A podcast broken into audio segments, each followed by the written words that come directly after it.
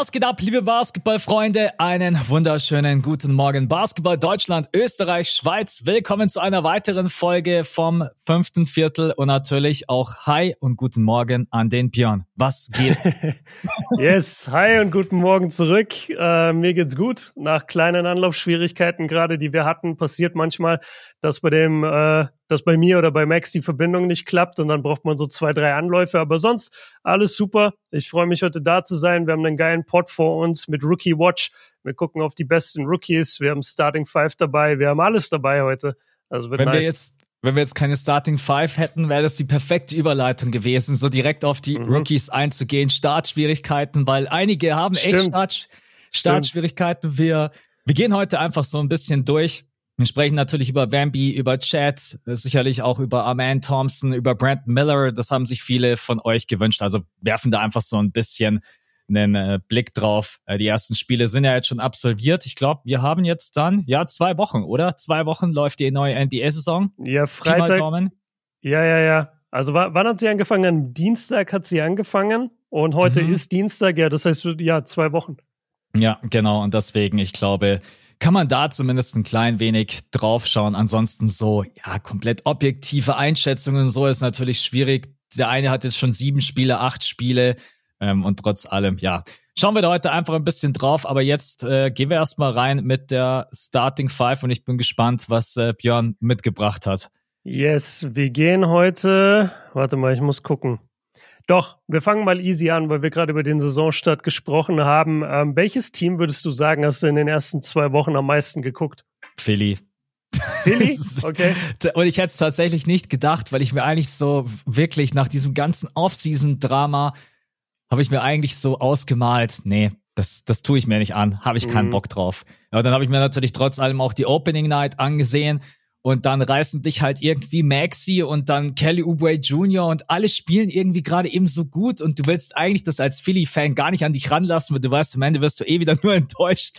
Ja. ähm, aber ich muss schon echt sagen, also von Philly habe ich jetzt echt jedes Spiel gesehen. Ich habe von den Bucks, muss ich aber auch sagen, habe ich auch jedes Spiel gesehen.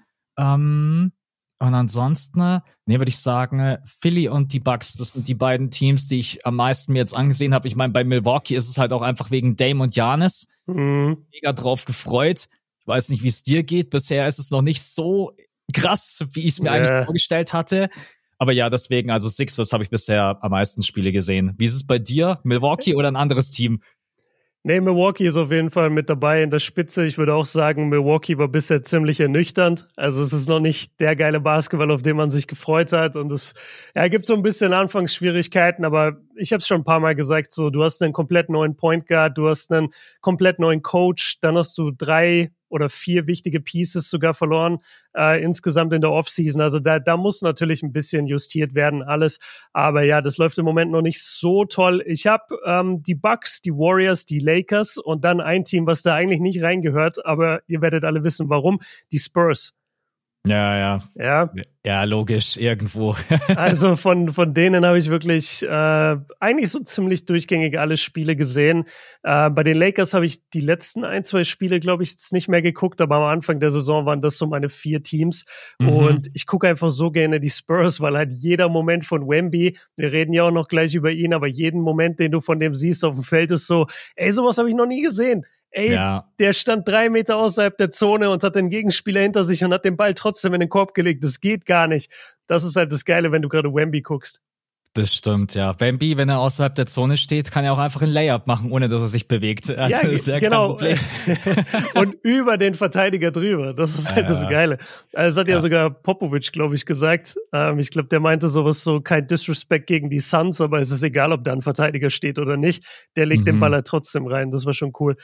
Ähm, okay, Nächste Frage und da ist völlig in Ordnung, wenn du sagst, ey, habe ich ehrlich gesagt gar nicht so auf dem Schirm, dann hole ich dich nämlich ein bisschen ab. Ähm, würdest du sagen, wir können mittlerweile bei James Wiseman sagen, okay, das ist einfach ein Bust und der wird bald aus der Liga raus sein. Und ich hole dich mal ab. In der Zeit kannst du es dir auch vielleicht aufrufen. Darf, nein, bitte, bitte, es ist gerade so lustig. Ich kann es nicht glauben.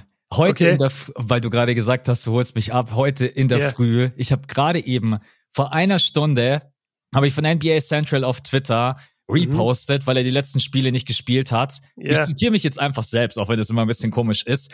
Okay. Leider muss man sagen, dass Wiseman mittlerweile wohl wirklich ein Bust, als Bust eingestuft werden kann. Er ist jetzt in seiner vierten Saison, hat gerade mal 85 Games absolviert. Er hatte letzte Saison bei den Pistons auch mal ganz gute Games mit dabei, aber dem Status Second Pick wird er nie gerecht werden. Das sind meine mhm. Worte. Und deswegen muss ich gerade einfach nur lachen, okay. dass du echt mit dieser Frage ums Eck kommst, weil ja, ja ist einfach totaler Zufall. Wo ähm, hast du ähm, das gepostet? Bei Twitter? Ja, bei Twitter. Ja, genau, okay. Das, dazu muss man sagen, Leute, ich habe kein Twitter und ich follow auch keinem Twitter. Ja. Wobei doch, ich habe sogar Twitter, weil ich sonst äh, manchmal diese Champs, oder? Genau, weil ich sonst immer nicht deren blöden Tweets lesen kann. Ähm, aber ich follow niemand auf Twitter. Ich gehe da nur drauf, wenn eine Watchbomb kommt. Deswegen ich verfolge das nicht. Ähm, das war jetzt absoluter Zufall. Aber krass, dass du dann genau heute Morgen drüber geredet hast. Ja, wie siehst es du denn? Also ist er für dich mittlerweile ein Bass? Ich meine, Bass ist ja natürlich immer schon so ein großes Wort, das muss man eigentlich erstmal ähm, einordnen. Ist ein Bass ein Spieler, der in der Liga gar keine Rolle mehr finden wird? Soweit würde ich jetzt mhm. eventuell noch nicht gehen, aber im Bass im Zusammenhang von dem, was man eigentlich erwartet hat von ihm, dann würde ich schon sagen, ja, Wiseman ist mittlerweile ein Bust, weil er ist so weit von dem entfernt, was man sich eigentlich vor dem Draft ausgemalt hat. Mhm. Ja, ich denke auch, es hängt damit zusammen, ich würde sagen, Bust ist jemand, der die Erwartungen in keinster Weise erfüllt hat. Dazu gehört jetzt nicht, dass er komplett aus der Liga raus sein muss, so Anthony Bennett mäßig. Aber es reicht schon, wenn du ein Second Rounder bist und du wurdest so ein bisschen gehandelt als so die Zukunft der Warriors und du wirst rangeführt von Steph und Clay und Draymond und dir wird das Spiel dort beigebracht. Das hat ja überhaupt nicht funktioniert. Und dann hat man gesagt, okay, aber er ist wenigstens noch ein großes Talent. Er hat die Größe, er hat die Spannweite. Der kann sicherlich bei einem Loser-Team in Anführungszeichen dann gut spielen. Und jetzt ist er bei den Pistons und sieht halt absolut keine Minuten hinter Jalen Duran und Marvin Bagley, die mhm. ihm alle Minuten da auf Big wegnehmen. Und ich glaube, deswegen würde ich auch sagen, ja, ist ein Bust. Ähm, einfach weil er nicht mal in dem schwächeren Team gegen Spieler, die, also Jalen Duran ist 20 Jahre alt und der, der spielt gerade 30 Minuten bei den Pistons und Wiseman hatte ein einziges Spiel, wo er Garbage Time gespielt hat alle anderen Games, die er hatte, sind DNPs. Also did ja. not play, weil der Coach ihn nicht eingesetzt hat. Nicht, weil er verletzt ist, sondern der Coach setzt ihn einfach gar nicht erst ein. Und das auch in, äh, wie viele Niederlagen haben die? Die haben ja sieben Spiele, ja, sieben Spiele und haben nur zwei gewonnen. Das heißt, auch in diesen ganzen Niederlagen, die, die haben den nie eingesetzt. Ja, ich glaube, die Pistons haben aktuell mit am meisten Spiele schon absolviert. Warte ich schon mal. Ja, acht. Acht Spiele haben die mittlerweile. Die letzten fünf alle mhm. verloren. Ja. ja. Ja, Monty Williams hat's nicht so mit Bigs.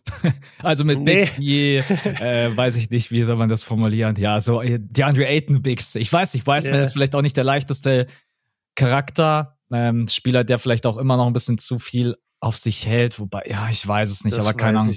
Der ja. wird auch, der wird auch bei den Pistons keinen kein Fuß fassen. Kann ich mir einfach nicht vorstellen. Und dann ist man wirklich da, was du gerade auch gesagt hast, wohin mit ihm, wenn du nicht mal bei einem Losing-Team mhm. eine Rolle findest? Keine ja. Ahnung. Learn, learn Chinese. ja, oder, oder learn uh, Spanish oder irgendwas, weil die Euroleague greift sich ja einen NBA-Spieler nach dem anderen. Vielleicht ja. ist auch die Euroleague ja interessant. Aber das machen, vor allen Dingen so junge Spieler machen das normalerweise nie. Nee, das stimmt. Die haben da viel zu ja. großen Respekt davor, nach Europa zu gehen. Und da muss man auch fairerweise sagen, selbst wahrscheinlich als Spieler, der halt dann gar nicht spielt, verdient er wahrscheinlich mehr, als wenn er in die Euroleague geht. Das ist halt einfach so. Das stimmt. Und ich glaube, die sehen auch manchmal so diese viralen Clips von den Euroleague-Coaches, wie sie ihre Spieler anschreien. Und dann ja. denken sie sich, ey, da werde ich lieber von Monty Williams ignoriert, als dass mich die Euroleague-Coaches zu genau, Sau machen richtig. vom ganzen Team. Ja. Okay. Nächste Frage, ähm, einfach auf den Winter bezogen und äh, wir haben ja auch immer ein bisschen Off-Topic mit drin, kannst du auch schnell beantworten.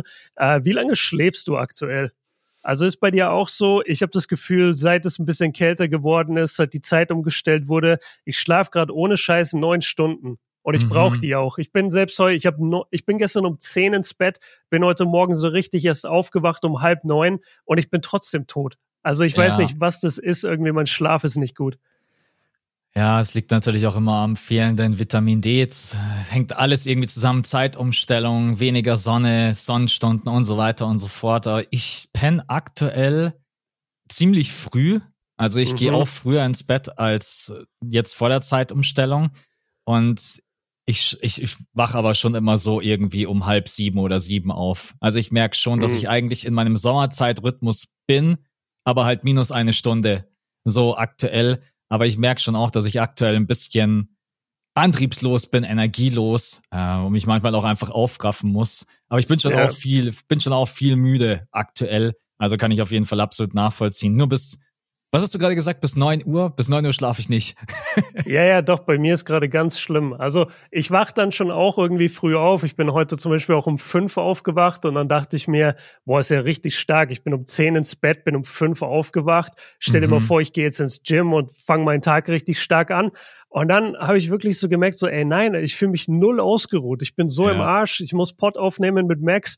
Das kostet mich schon immer all meine Kraft. Nein, Spaß. da hat sich Björn gedacht, ey, aber nochmal vier Stunden sich hinlegen ist eigentlich auch geil. Scheiß mal auf Gym. ist wirklich so, ist wirklich so. Ähm. Okay, nächste Frage. Ähm, wartet.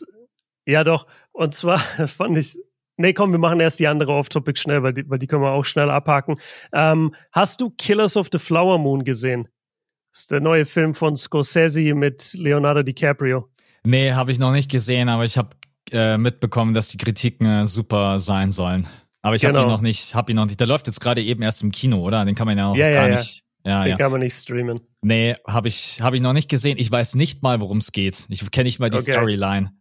Okay, Storyline jetzt äh, ja, zu pitchen ist auch bisschen kompliziert, weil es da echt um viele äh, schwierige Themen geht. Letztendlich, das ist schon ganz cool eigentlich. Es ist ein Film, da geht es darum, dass es ein, ähm, wie sagt man, ein, ein indigenes Volk aus den mhm. USA, also bevor quasi die weißen Siedler kamen, indigenes Volk wurde von seinem Land vertrieben und das Land, auf das sie vertrieben wurden, da wurde dann Öl gefunden.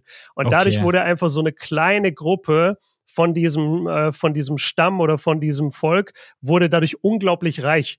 Ja, mhm. weil sie halt dieses ganze Ölmoney hatten.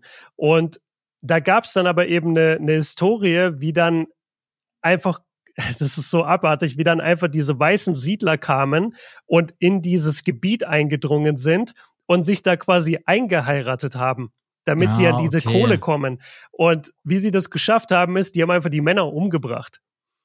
Weißt Oha. du? Und das war, und es war zu einer Zeit, da gab es noch kein FBI. Das FBI wird gerade zu dem Zeitpunkt dann um diesen Fall, glaube ich, sogar gegründet. Und es mhm. war den Leuten einfach so ein bisschen egal. Das war einfach so, so, ja, wir haben gehört, das Sterben dauert die Männer, aber wir wissen nicht warum. Wir haben auch keinen Bock, das zu untersuchen.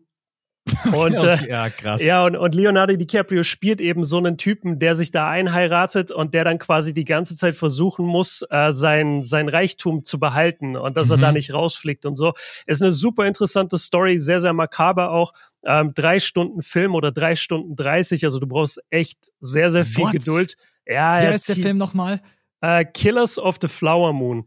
Killers of the, wow, das ist ja schon echt lang. Wobei, Leonardo DiCaprio ist jemand, dem kann ich auch vier Stunden zusehen. Äh, es gibt ja manche, ja. die mögen ihn nicht. Ich liebe Filme. Boah, drei Stunden 26. Das ist heftig.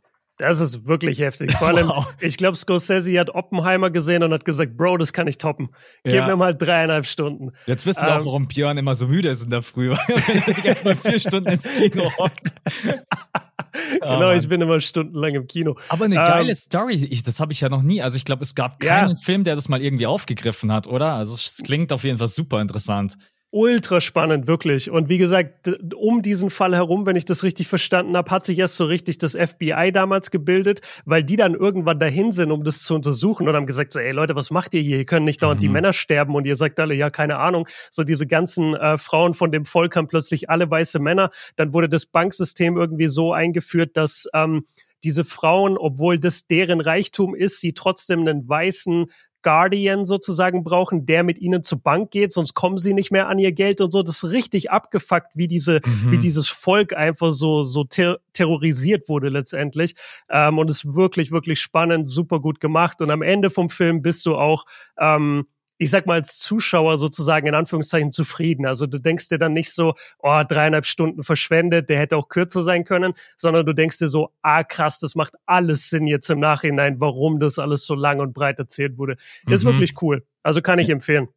Ja, ich sehe gerade auch die Wertungen, also die sind alle positiv. Und wenn man sich auch die Besetzung anschaut, dann äh, ja. sieht es auch ziemlich, ziemlich gut aus. Genau, ja. also De Niro hat eine sehr große Rolle. Scorsese kommt selber am Ende vor ähm, und schauspielert noch ein bisschen. Die, die weibliche Hauptdarstellerin Lily Gladstone ist überragend. Also ist in manchen Szenen sogar besser als Leo, meiner Meinung nach. Ähm, ja, viele, viele gute Schauspieler auf jeden Fall dabei. Okay. Stark. Und damit willkommen zu den Top 5 Leonardo DiCaprio Filmen. Genau, heute mal ein bisschen anders. Heute mal der Filmpodcast. Ja. Kommen wir schnell auf einen Namen für einen Filmpodcast? Wir sagen ja manchmal beim Fußball, da wäre unser Name die dritte Halbzeit.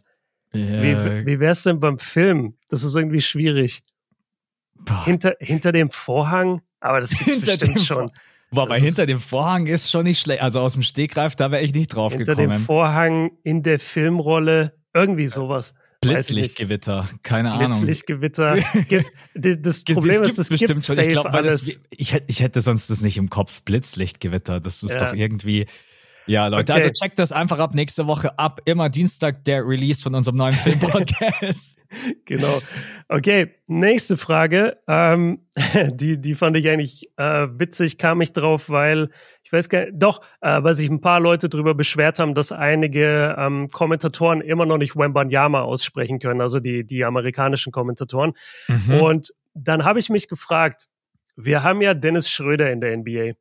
Ja. Und Dennis Schröder wird einfach konsequent seine ganze Karriere von allen Kommentatoren Schröder genannt. Mhm. Was ja absolut nicht sein Name ist. Und selbst wenn du sagen würdest, okay, die können kein Ö, dann macht es trotzdem keinen Sinn, weil du sprichst ja nicht ein O im Deutschen wie ein U aus. Ja. Also es müsste dann, wenn dann Schroeder sein, aber doch nicht Schröder. Und, ich ähm, weiß es auch nicht, warum sie das so machen. Das ist irgendwie ganz wild. Auf jeden Fall habe ich mich dann gefragt, guck mal, Dennis hat ja gerade absurde äh, Statistiken. Also der ist gerade bei 17 Punkten und 9 Assists im Schnitt, trifft den Dreier bei 41 Prozent. Also der liefert ja wirklich.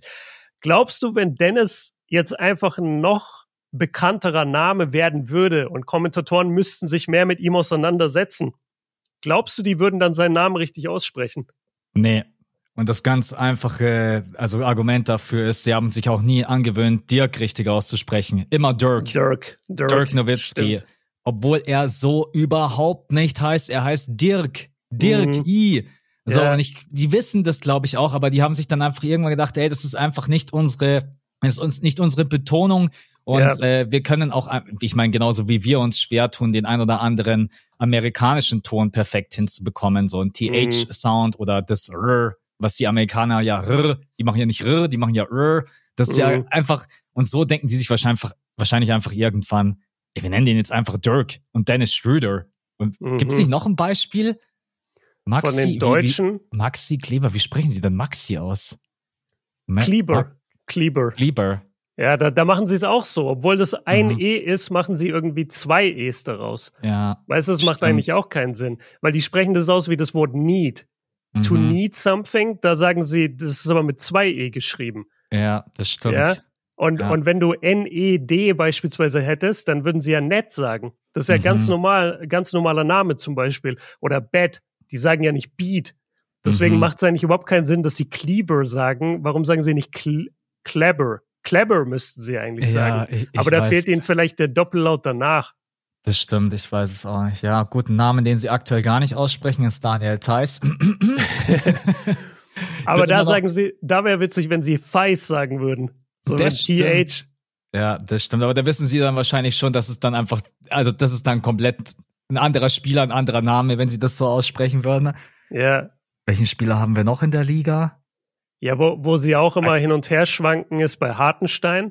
Ja. Aber das ist auch schwierig. Hartenstein. Hartenstein, Hartenstein höre ich auch oft. Mhm. Aber da ist auch schwierig, weil ich selber nicht weiß, wie Isaiah will, dass man seinen Namen ausspricht, weil er ist halt in den USA geboren, hat dann, glaube ich, zeitweise in Deutschland gelebt und dann wieder lange in den USA. Ich weiß selber nicht, wie der seinen Namen ausspricht, ob der auf die deutsche Betonung Wert legt.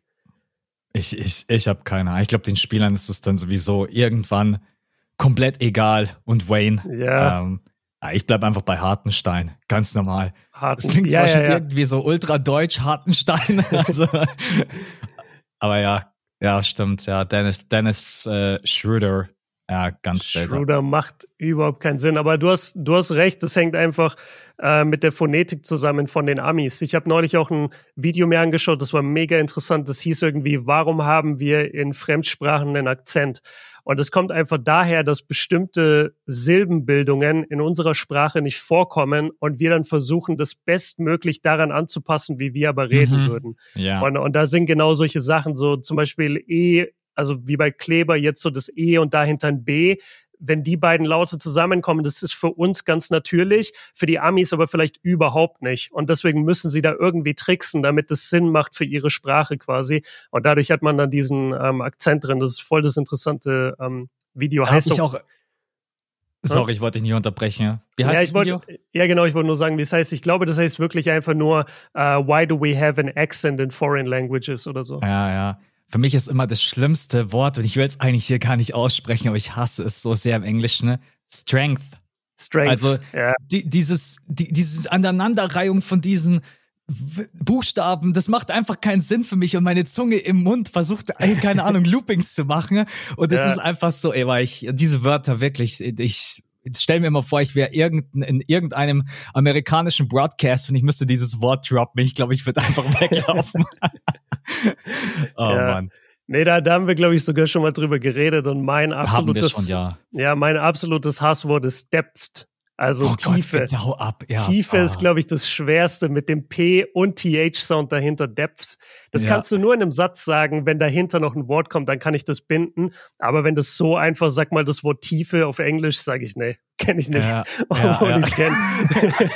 oh Mann, ey. Um, ähm, oh Gott. Okay, geil. Ähm, und dann haben wir noch die Supporter-Frage ähm, von Patreon. Da hatten wir wieder einen Fragen-Podcast. Jetzt genau müssen wir ja sagen, ne, wir sind jetzt mittlerweile umgezogen. Wir droppen den Supporter-Podcast jetzt immer am Samstagmorgen, nehmen den Freitag auf. Äh, Grund dafür ist einfach, dass wir dann nicht so, dass wir dann genau den gleichen Abstand haben zur Dienstagsfolge beziehungsweise Mittwochsfolge wie zuvor auch. Weil sonst genau. haben wir immer Sonntag aufgenommen, Sonntag den Supporter Pod gedroppt und dann kam am Dienstag quasi direkt die nächste Aufnahme und da war nur ein Tag Pause für uns und da haben wir gesagt, das macht inhaltlich eigentlich keinen Sinn, weil wir dann oft über die gleichen Themen reden wollen würden.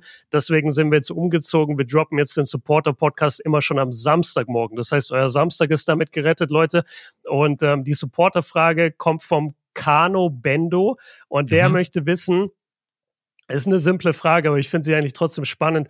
Glaubt ihr, Wemby wird sein Career High von 38 Punkten diese Saison noch toppen können? Hm.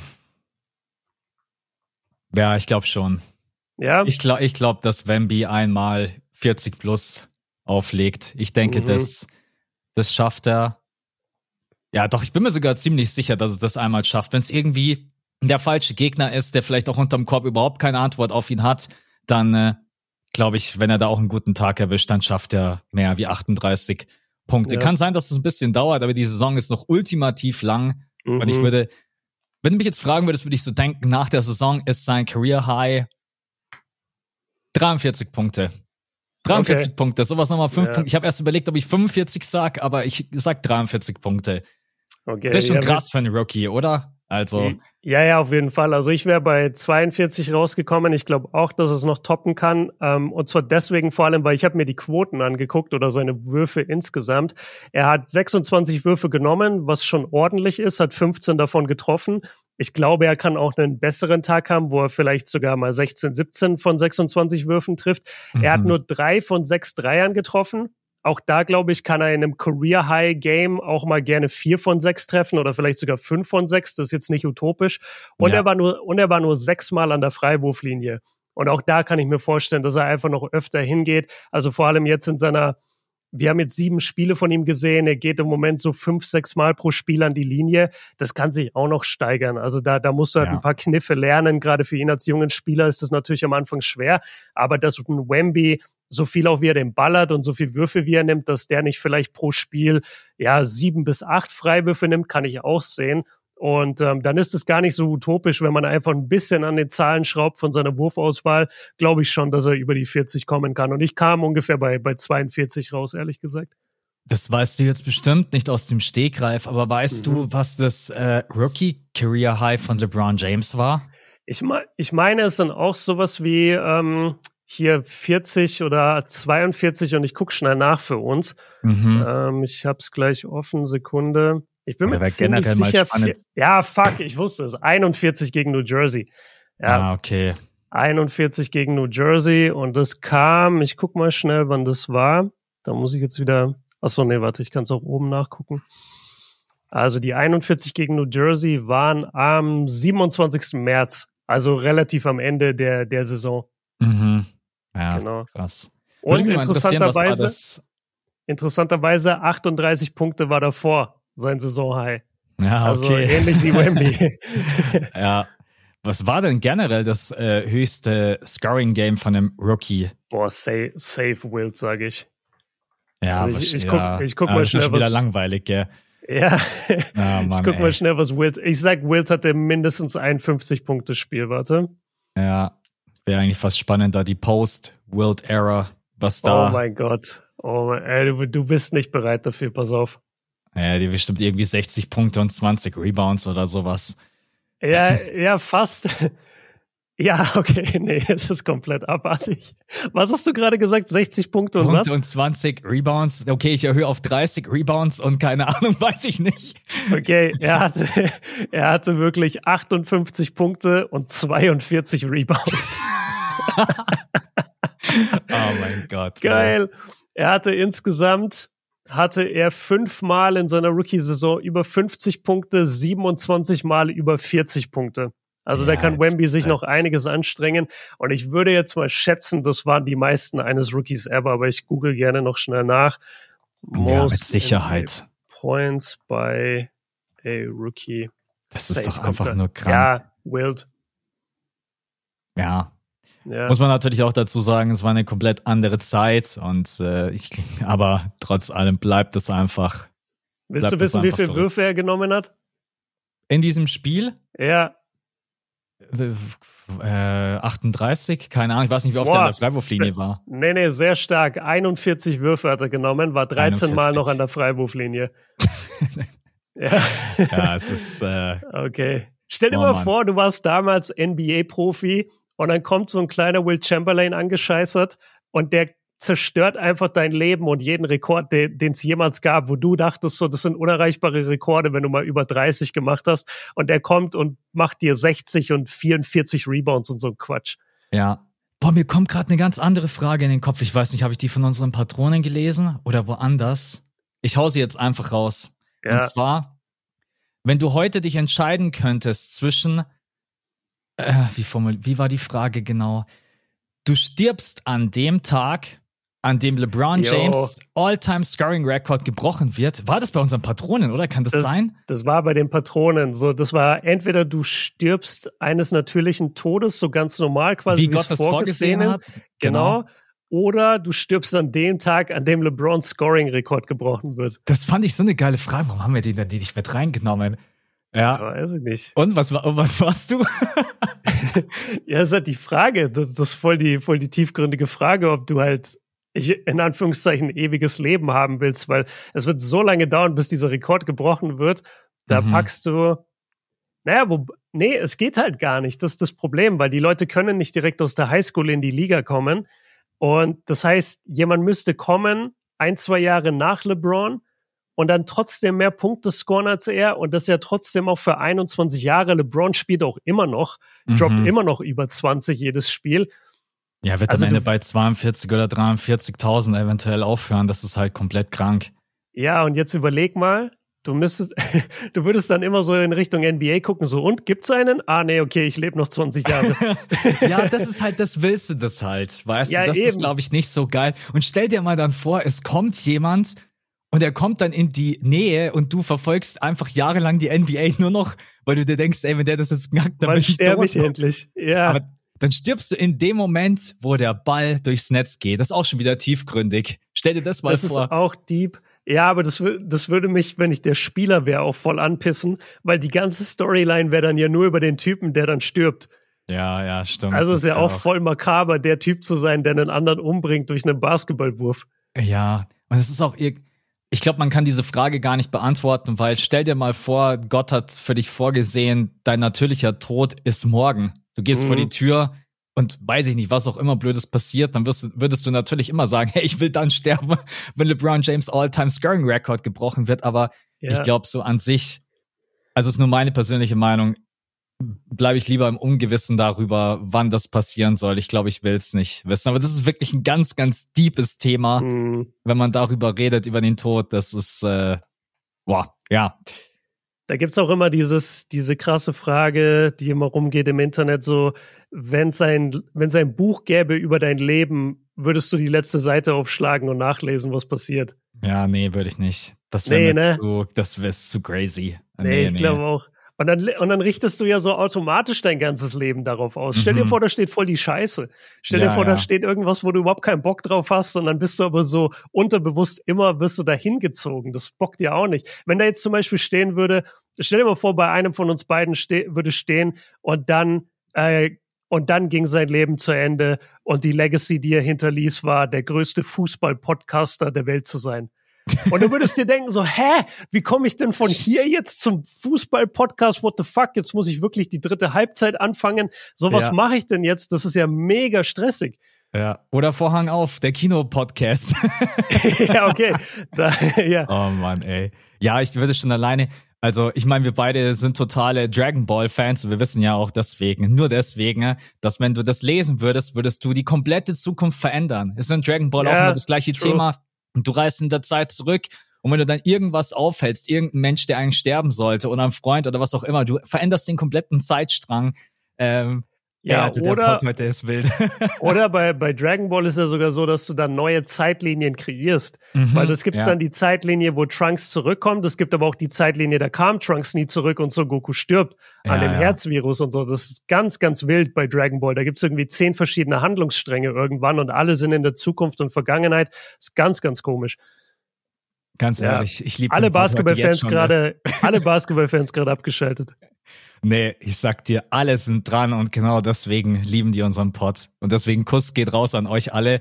Ja, ich glaube, da, sind wir, da sind wir durch heute mit der Starting Seven, oder war das jetzt gefühlt? Ja, ja, safe. Aber wir sind trotzdem unter einer oder genau bei einer halben Stunde. Das ist eigentlich stabil für uns. Ja, wir hatten heute kein langes Intro. Wir sind direkt rein. Ja. Deswegen äh, passt es auch auf jeden Fall noch von der von der Zeitstruktur her, ja, wirklich Liebe geht raus an euch. Einmal danke an alle neuen Patronen, die neu mit dazugekommen sind. Björn hat es ja auch gerade eben schon gesagt. Also am Wochenende bekommt ihr immer eine Zusatzfolge und den Mittwochspot bekommt ihr immer schon am Dienstag vorab und vor allem alles komplett werbefrei. Und deswegen danke an den Louis, der neu mit dabei ist, The Truth, Yoshi, Leon, Maximilian, Mika, dann der Razor, Marek, Sami, Leandro, Henry, Hans, der Warriors Top 4, come on, Björn. okay. Okay, bisschen äh, Shoutout an dich. Milan, äh, Stellan, Jonas, Nico, Bison, Leon, Lenny, Tommy, Ben, dann ist ja, da, Genau, dann geht's weiter direkt mit einem unfassbaren Usernamen, LeSean Eisenschulter. OG-Fans werden sich erinnern. Dann Lederhose, TJ Lederhose, äh, Max Come Comeback like Dennis Hairline, auch sehr stark. Jules 99, Matthias, Marius, Sean Without Paul, auch witzig. MJ is the GOAT, LeBjörn James versus LeBjörn James versus Bobby Kieran 101. Ey Leute, heute habt ihr es mit den Namen. Marcelo, äh, Kev2K, Thomas Sibugi, Le Legerinho, Dizzy D und Jack Mac 42. Also heute sind die Namen wild, äh, wild gewesen. Danke dafür. Danke für den Support. Und ja, neue Supporter-Folge gibt's dann äh, Samstagmorgen zu hören, äh, wo wir dann immer eine große Fragerunde machen, wo die Leute mal ausrasten, weil sie uns über 50 Fragen schicken und wir picken dann immer die, die besten daraus oder die, die am besten passen. Und genau. Ja, Nee, vielen, vielen Dank. Werden immer mehr und mehr und das wissen wir natürlich auch sehr zu schätzen, auch wenn wir nicht alle beantworten können, weil, naja, wenn du 50 Fragen hast, dann müsstest du jede Frage in zwei, drei Minuten beantworten und das ist dann auch irgendwie doof. Und manche Fragen von euch sind auch einfach super geil und tiefgründig. Deswegen ja. gehen wir da noch immer ein bisschen detaillierter drauf ein. Dann machen wir weiter mit ähm, Spieler der Woche, bester Moment der Woche und nervigster Moment der Woche. Und ich will heute mal so ein bisschen die Reihenfolge ändern und würde gerne mit dem besten Moment reinstarten, weil wir beide haben, glaube ich, überhaupt nicht drüber geredet. Mhm. Und mein bester Moment der Woche, was war das für ein Battle of LA? Willst du mich verarschen? Mhm. Was war das ja. für ein krankes Game? Und wir beide haben Stimmt. nicht eine Sekunde darüber geredet. Und das kann ich so auf gar keinen Fall stehen lassen. Normalerweise die letzten Jahre schaust du auf das Battle of LA und denkst dir, ja, Clippers gewinnen eh, ah, okay, der ist verletzt, ah ja, voll geil, Terrence Mann in der Starting Five mit Norman Powell, yahoo! Ähm, mhm. Und dieses Mal PG, Russ, Kawhi, AD, LeBron James, D'Angelo hat gut gespielt, Overtime Game. Und es war einfach ein absolut geiles Game. Und deswegen war das für mich der beste Moment diese Woche, weil ich das in den letzten Jahren, du hast einfach nie so ein Battle of LA geboten bekommen und das war ein grandioses Spiel. Alle Top-Spieler waren mit dabei und haben auch alle noch performt. Einfach nur ja. absolut geil. Ja, mega. Das ist halt so schwer, weil ich bin jetzt natürlich nicht darauf vorbereitet und ich denke mir so, hä, war das nicht vor, war das nicht vor drei Wochen, aber nee, es war vor fünf Tagen. Mhm. Ähm, und ich bin total bei dir. Also es war selten so ein Battle of LA, wo wirklich alle Stars da waren. Ich fand es auch irgendwie geil, dass Harden noch auf der Bank saß. Ähm, Weißt du, dadurch war das ja. auch so ein bisschen so altes Battle of LA und die spielen ja jetzt trotzdem noch zwei, dreimal gegeneinander. Das heißt, du wirst dann auf jeden Fall auch noch das Battle sehen, äh, wenn Harden dann mit auf dem Feld ist. War der Trade, Sorry, wurde der da schon getradet oder war das einen Tag später? Nee, nee, klar wurde der getradet, deswegen war er auf der Bank. Von den Clippers. Saß, ja, ja, ja, stimmt, du hast recht. Ja, ja. Ey, meine, meine, meine Zeitstruktur. Sorry, ich bin noch in der Zeitkapsel gefangen, über die wir gerade geredet haben. Nee, aber ja, du, du hast komplett recht. Also Kawhi und PG, beide über 35. Westbrook mit 24, 11 Rebounds, 8 Assists, 4 Steals. Also die haben halt alle abgeliefert, ne? Das, dann, äh, ja, war das Ding Overtime war es auch, ne? Ja, genau, klar. Overtime war es genau. auch noch, ja. Overtime war es auch noch. Ähm, ich fand es irgendwie ganz cool, das ist nur so ein kleiner Side-Fact, ich fand es irgendwie ganz geil, dass Cam Reddish gestartet hat. Mhm. Weißt du, ja. weil der einfach defensiv da natürlich sehr gut matchen kann gegen PG und Kawhi. Das fand ich irgendwie ganz nice. Ja, du hattest ein überragendes LeBron-Game wie immer. Ich finde eh, ich habe mich fast so ein bisschen bremsen lassen die, die letzten Tage über den LeBron-Hype, aber ey, wir müssten eigentlich jeden Tag einen separaten Podcast machen, nur darüber, was LeBron abzieht. Mhm. Dieser Alley-Oop, den der in dem Battle of LA gefangen hat von Austin Reeves, wird's mich verarschen? Ja, es ist In so einem krank. Spiel ganz am Ende, ey. Mit 100 Jahren. mit neun, der wird im Dezember 39 und ich habe noch nie einen 39-Jährigen auch nur ansatzweise so Basketball spielen sehen. Also ja. selbst die krassesten Athleten aller Zeiten, sagen wir Vince Carter, der ja wirklich der Inbegriff vom Überathleten war, selbst der sah mit 39, 40 einfach aus wie ein langsamer, alternder Spieler, der halt noch ein paar Minuten spielt. Aber LeBron ist einer der zehn besten Spieler der Liga jede Nacht. Ja, das ist so ja, ist unnormal. verrückt. Also auch alle, die überhaupt in dem Alter noch gespielt haben, egal ob das ein Dirk war oder ein Kevin Garnett oder ein Vince Carter, mhm. die haben alle irgendwie ihre 5, 6, 7 Punkte geaveraged und der andere ja. spielt, als wenn er gerade eben, jetzt sagt Björn wieder, das ist wieder komplett hier unten aus Bayern, der andere. Äh, ja, aber das ist mein Lieblingsslang, den ich vermisse hier. Der ja, andere, also, der andere zockt hier. Das ist schon echt. Ja, und Cam Reddish, äh, mega geil. Also als mhm. Perimeterverteidiger. Mhm. D'Angelo hatte natürlich auch ein gutes Spiel erwischt. Ähm, Habe ich dich noch gar nicht gefragt, wie hast es du am Ende gesehen? War das ein Paul, äh, war das ein Paul an Foul? War das ein Foul an Paul George bei dem Dreier? Weil der hat ja dann dazu geführt, dass es überhaupt in die Overtime ging. Kannst du dich noch dran erinnern? Boah, nee, aber ich, ich kann mir die, die Szene einfach schnell aufrufen. Genau, Was war also, da? Also er wurde gefoult oder er wurde nicht gefoult? Nee, er wurde gefault, ja. Beim Drei-Punkte-Wurf wurde quasi am Ellbogen berührt und die Lakers-Fans haben sich so ein klein wenig darüber aufgeregt, dass das kein Foul war. Und ich sag, ja, es ist halt eine Wurfbewegung und er wird halt berührt am Ellbogen. Und dann okay. ist es halt schon ein Foul und davor hat PG ja diesen wilden Dreier eingestreut.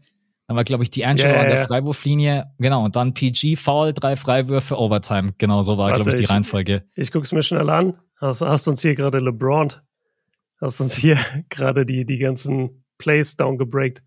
Naja, ich habe es aber nur ein paar Mal gesehen, die letzten ne, Minuten. Ähm, also in, in Echtzeit gerade sage ich, ja, war ein Foul. Jetzt gucke ich mal schnell auf die, auf die Review. So, also Cam Reddish ist halt sehr nah dran, verteidigt es eigentlich gut und ist, oh, ja, es ist knapp, aber er behindert den Follow-through. Mhm. Ja, ja, er behindert auf jeden Fall den Follow-through, was echt sowieso ein Thema für sich ist, weil das kannst du auch keinem erklären. Ich, ich finde es selber so schwer zu erklären, wenn ich sehe, weil eigentlich der Ball ist weg. Deswegen, mhm. warum ist es jetzt entscheidend, dass er ihn noch an der Hand berührt? Aber dieser Follow-through ist einfach irgendwie trotzdem wichtig für deinen Wurf. Ich ja. kann das nicht ganz beschreiben, Ähm, aber ja, das ist ein Foul, 100 Prozent. Die Lakers haben sich auch nicht wirklich aufgeregt, die Fans danach, weil sie haben das Spiel ja gewonnen. Wenn die das Spiel nicht gewonnen ja. hätten, dann wäre aber was los gewesen. Ja, wahrscheinlich. Nee, aber also das, das finde ich in Ordnung. Das geht klar, meiner Meinung nach. Okay, dann sind wir da der, der gleichen Meinung. So, jetzt habe ich dir natürlich meinen besten Moment äh, voll aufs Auge gedrückt. Hat das, was hast denn du dabei als bester Moment? Ja, jetzt, jetzt muss ich eigentlich auch selber schnell einfach nur gucken, ob das wirklich in dieser Woche war, aber ich bin mir ziemlich sicher eigentlich. Ähm, ja, man, man muss sagen, ich bin schon sehr diesem Wembanyama-Hype äh, verfallen. Mhm. Und deswegen war es für mich schon dieses Career High von ihm und Battle gegen ähm, hier Battle gegen Kevin Durant. Ja. Das hat schon unglaublich Bock gemacht, das zu sehen. Vor allem, ich habe noch nie einen Spieler gesehen, der, wenn er neben KD steht, KD aussehen lässt wie ein Guard. Ja. Diese Bilder sind unfassbar witzig, dass KD so hochguckt und KD ist zwei Meter. zehn. Ich glaube, das hat er auch nicht oft in seinem Leben. Ähm, und ja, es war halt einfach so ein überragendes Spiel von Wemby. Dann gab es diesen Schlagabtausch irgendwie kurz vor der Halbzeit, wo erst KD äh, so ein bisschen über oder an Wemby vorbei dankt und dann gleich in der nächsten Possession nimmt sich Wemby den Ball und stopft ihn aber so hart über Eubanks, was glaube ich. Ja. Das waren, das waren einfach geile Momente. Da hast du richtig. Es war nicht der, halt Kevin Durant ist nicht so wirklich dieses Gesicht der NBA, deswegen kannst du jetzt nicht sagen, das war dieser dieser ähm, Übergabe von von der Fackel, wie man immer sagt, ne, so dieses Passing the Torch. Aber ja. KD ist schon der einzige Spieler, an den uns Wemby in irgendeiner Weise erinnert. Bei der Größe trotzdem so agil zu sein, diese Dribblings zu haben, das ist schon alles sehr sehr KD-lastig, nur halt noch mal größer und die beiden dann im Duell zu sehen und Wemby droppt 38, das fand ich einfach insgesamt geil. Man entkommt diesem Hype einfach nicht. Also selbst die nee. Kritiker habe ich so oft gelesen die letzten Tage. Ja, ich habe es nicht gedacht, aber Wemby ist einfach krass. Und er mhm. ist auch einfach wirklich krass. Er wird natürlich immer seine Up and Downs haben. Haben wir jetzt auch am Wochenende gesehen gegen die Raptors. Da haben die Spurs eine riesengroße Führung auch noch abgegeben. Also man merkt ja, schon ja. auch noch, dass dann hier und da mal Aktionen dabei sind oder auch Würfe, die er jetzt vielleicht nicht unbedingt nehmen sollte. Aber ja, also es ist einfach mal wieder ein Spieler, wo du sagst, der kommt in die Liga und für den schalte ich ein. Und ich weiß nicht, der letzte mhm. Rookie, der das bei uns beiden ausgelöst hat, das war, glaube ich, wirklich Zion, bevor wir halt einfach diese ja. ganzen verletzten, äh, Verletzungen von ihm hatten. Aber ansonsten, ja, andere haben das einfach nicht geschafft. Und bei Bambi denke ich mir, ich überlege schon so, oh, die Spurs spielen heute Nacht. Ja, komm, vielleicht stehe ich doch mhm. auf. Ey, vor einem Jahr hätte mich jemand gefragt, stehst du für die Spurs auf? Und ich gesagt, Digga, was willst du von mir? Ey, ja. ich brauche mal einen Schönheitsschlaf. Ähm, ja, nee, also kann ich absolut mitgehen. Und dann können wir eigentlich vielleicht auch gleich so ein bisschen die Überleitung machen, weil wir beide haben vor dem Pod so kurz darüber geredet. Gibt es eigentlich diese Woche, Woche so einen wirklich nervigen Moment, den man benennen kann? Mhm. Und Du hast eine mitgebracht, den wir uns heute einfach mal teilen, weil ich habe nämlich keinen. Und zwar, dass die Phoenix Suns andauernd eigentlich nur mit Kevin Durant spielen und Bradley ja, Beal genau. und Devin Booker die ganze Zeit nicht am Start sind. Und ja. das irgendwie schade ist, weil man sich einfach auf dieses Team gefreut hat. Und ja, keine Ahnung. Also da muss man auch sagen, dass die Phoenix Suns halt komplett das Risiko eingegangen sind, dass halt mhm. alle fit sein müssen. Ansonsten ist dieses Team wenig beeindruckend. Ich sag's euch ganz ehrlich, wenn die zu den Playoffs nicht komplett fit sind, hat von denen keiner Schiss. Der Westen ist so krass mit Talent gesegnet und vollgepowert mit geilen Teams. Wenn da ja. bloß Kevin Durant ankommt und dann ein Devin Booker, der an, ich meine, das ist jetzt gerade früh in der Saison, Overreaction, hallo, aber trotz allem, dieses Team braucht einfach einen Devin Booker und einen Bradley Beal, weil sonst stehst du in der Starting Five mit, äh, weiß ich nicht, mit Nurkic, mit Okogi, mit äh, Grayson, ja, Grayson Allen, Allen. Und genau ja. und so weiter und so fort. Und dann kommt von der Bank ein Eubanks und ein Watanabe und dann denkt sich Kevin Durant eigentlich auch so, ähm, kann, kann, ich schon wieder einen Trade fordern? ist eigentlich schon Trade Request nach drei Monaten ist eigentlich schon wieder äh, geht eigentlich schon, schon, wieder, Zeit, oder? mein next, my next Chapter schon geht schon yeah. wieder woanders hin. Oh mein Gott, ja, ey, zu den Clippers oder so, ey, Big Five Boah, am Ende. Safe, safe textet der schon mit Harden. Oh Gott, ey, bitte ja. auf, ja. Ja, ist okay. ätzend, oder? Phoenix Suns die ganze Zeit nur mit diesem Team, das ist doch kacke. Ja, es ist einfach nicht dafür ausgelegt, dass wir so viele von den Roleplayern sehen. Du brauchst halt Beal, du brauchst Booker. Beal haben wir noch gar nicht gesehen, was echt schade ist. Bei Booker die zwei Spiele, die er gemacht hat, waren halt abartig gut. Ne? Da hat er halt genau mhm. genau das gezeigt, wo ich auch gesagt habe, so, ey, Booker ist MVP-Kandidat für mich, weil der hat in, de, in den zwei Spielen, hat er 31 Punkte aufgelegt, sieben Rebounds, 10,5 Assists, was echt krass ist und äh, Quoten auch unfassbar, 57 aus dem Feld, 53 von der Dreierlinie, kein Freiwurf daneben geworfen. Also wenn Booker da war, war er schon echt locked in und hat sehr, sehr gut gespielt. Das Problem ist nur, er ist einfach nicht da und das gleiche ja. gilt für Beal. Und ja, du, genauso wie quasi der Wemby-Hype im Moment liefert und du denkst dir so, ja geil, das ist genau das, was ich mir gewünscht habe.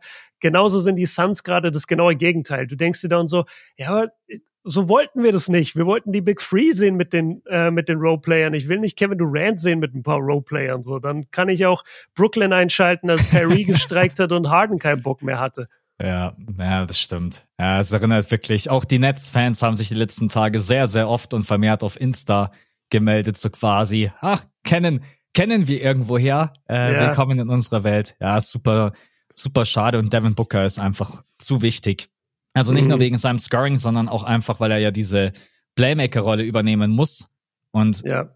Eric Gordon, du willst einfach nicht, dass Eric Gordon nee, so oft und so viel den Ball in der Hand hat. Ähm, schon eine wilde, wilde Phase, gerade eben bei den Phoenix Suns, aber auch mal abwarten, wenn dann alle fit sind, wie das dann aussieht. Aber aktuell denke ich mir schon so, wenn es sich die ganze Saison so zieht, dass immer irgendeiner von denen verletzt sein sollte, dann mhm. wirst du, glaube ich, mit der Spitze, und da meine ich jetzt die Top 3, vielleicht doch nichts zu tun haben.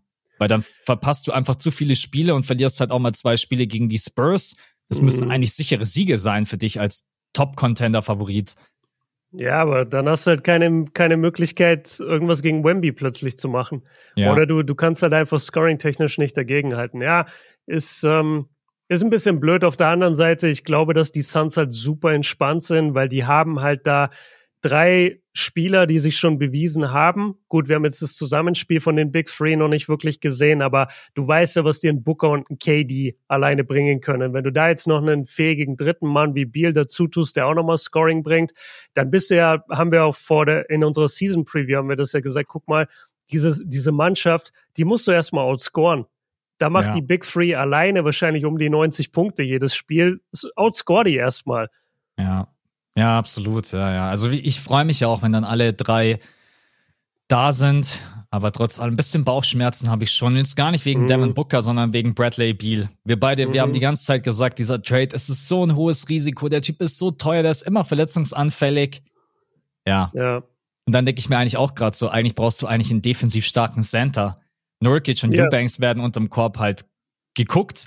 So, über die Andre ja. Ayton brauchen wir nicht mehr reden, weil die Andre Ayton war bei den Phoenix Suns kein Thema mehr. Also der Trade musste passieren. Mhm. Äh, und du hast halt auch keinen Backup Point Guard mehr. Also das ja. ist schon.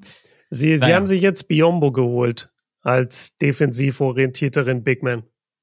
Mm, nee, Biombo ist bei den Memphis Grizzlies. Fuck, stimmt. Ja, ja genau, ich Biombo wusste, aber, aber, aber die, die Grizzlies, genau, die Grizzlies haben ja auch dieses Problem unterm Korb. Ja, genau, ja. stimmt. Und ich glaube, mit Biombo haben sie jetzt ihren ersten Sieg geholt. Ja, genau, goddammit. Biombo, ja, Biombo war ja sogar früher bei den Suns. Ja, ja, ich glaube, erst letzte Saison. Biombo ja, ist, genau. Deswegen hast du jetzt gerade die Connection ah, im Kopf gehabt. Ja, ja, ja alles gut. Dafür bin okay. ich da. Ja. Nee, okay. aber ich, ich wusste, irgendwas fittet da nicht ganz, aber ich wusste auch, Biombo hat doch jetzt irgendwo gesigned. Und weil du dann gesagt hast, die brauchen einen Big unterm Korb, dachte ich mir, ja, stimmt, die haben Biombo geholt. Nee, mhm. es waren die Grizzlies. Ja, hast recht. Gut, dann okay. machen wir mal. Also jetzt läuft plötzlich die Zeit davon. Am Anfang dachte ich mir, das wird ein Dreiviertelstunden-Podcast und jetzt ja. äh, Time is running. Machen wir weiter mit dem Spieler der Woche und du kannst ja immer die gleichen Kandidaten picken und ich werde einfach mhm. in Zukunft immer schauen, dass ich halt einen Spieler auch nehme, wo ich mir einfach denke, ey geil, bei dem ja. sehe ich Progress, der hat sich weiterentwickelt und den haben wir auch beide in der Vergangenheit dann auch zu Recht sehr, sehr krass kritisiert. Und das ist mhm. Scotty Barnes. Der hatte eine mhm. unglaublich schwache Sophomore-Season und ja. ist mir nämlich auch noch eingefallen, weil wir vorhin über die Teams geredet haben, die ich sehr oft gesehen habe. Die Raptors habe ich tatsächlich auch ziemlich oft gesehen, jetzt zum mhm. Saisonstart. Ja, stimmt. Und Scotty Barnes, geil. Also ich freue mich, weil ich mag ihn ja auch wirklich und liefert aktuell ab, hat gegen die Spurs 30 Punkte aufgelegt, entscheidende entscheidenden Rebound geholt, entscheidenden Bucket gemacht, drei Blocks, drei Steals, 24 Punkte davor, 21, 20, 24. Äh, Rebounding ist viel, viel besser, Playmaking Das konnte er sowieso schon immer gut. Also das war für mich einer der größten Stärken bei ihm überhaupt. Und dann endlich der Dreier fällt, zwar noch nicht so ganz zu 100 Prozent, aber er fällt auf jeden Fall viel, viel sicherer und konstanter als in seiner Sophomore-Season. Und deswegen wäre für mich, auch wenn du natürlich ganz andere Spieler picken kannst, aber ich will einfach mal heute Scotty Barnes sein Hack geben. Mhm. Finde ich, er sieht jetzt in seinem dritten Jahr viel, viel besser aus. Zeichen, die ich bei ihm hatte, wie zum Beispiel sein Shooting from Downtown. Und auch defensiv hat er mir im zweiten Jahr nicht so gut gefallen. Auch das sieht besser aus. Ähm, mhm. Großes Lob, Scotty Barnes, Raptors, für mich Spieler der Woche, Underdog-Spieler der Woche. Underdog-Spieler der Woche. Nee, finde ich cool. Ähm, auf jeden Fall. Ich habe auch diese Spiele gesehen und mir ist auch aufgefallen oder habe auch mitbekommen, einfach aufgrund der Statistiken, wie gut er sich entwickelt hat.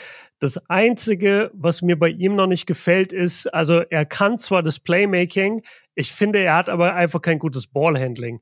Und da ja. mache ich mir ehrlich gesagt immer ein bisschen Sorgen, weil er hat jetzt auch, dadurch, dass er mehr Verantwortung trägt jetzt, ähm, hat er auch direkt 3,3 Turnover. Ja. Also das ist ja, Scotty ist so ein Scotty ist so ein Typ, der spielt geile Pässe, wenn er dazwischen nicht dribbeln muss. Also wenn genau. er den Ball gleich bekommt und kann ihn dann direkt durchstecken, Backdoor Cuts oder direkt Kickout Pass. Ja. Aber wenn er irgendwie drei Dribblings mit einstreuen muss, er nee. ist auch überhaupt niemand, der am Perimeter einen Spieler im One-on-One -on -One schlagen kann. Das kann er nach wie vor einfach noch nicht so gut. Das ist echt. Was heißt noch nicht so gut? Das wird er nie können. Also der ja. ist so weit davon entfernt, seinen Mann zu schlagen mit einem Dribbling-Move. Der kann sich ein Jahr lang mit Dennis in der Halle einsperren. Vielleicht funktioniert's dann, weil ja. Dennis hat diese Moves. Äh, Dennis macht das wirklich gut.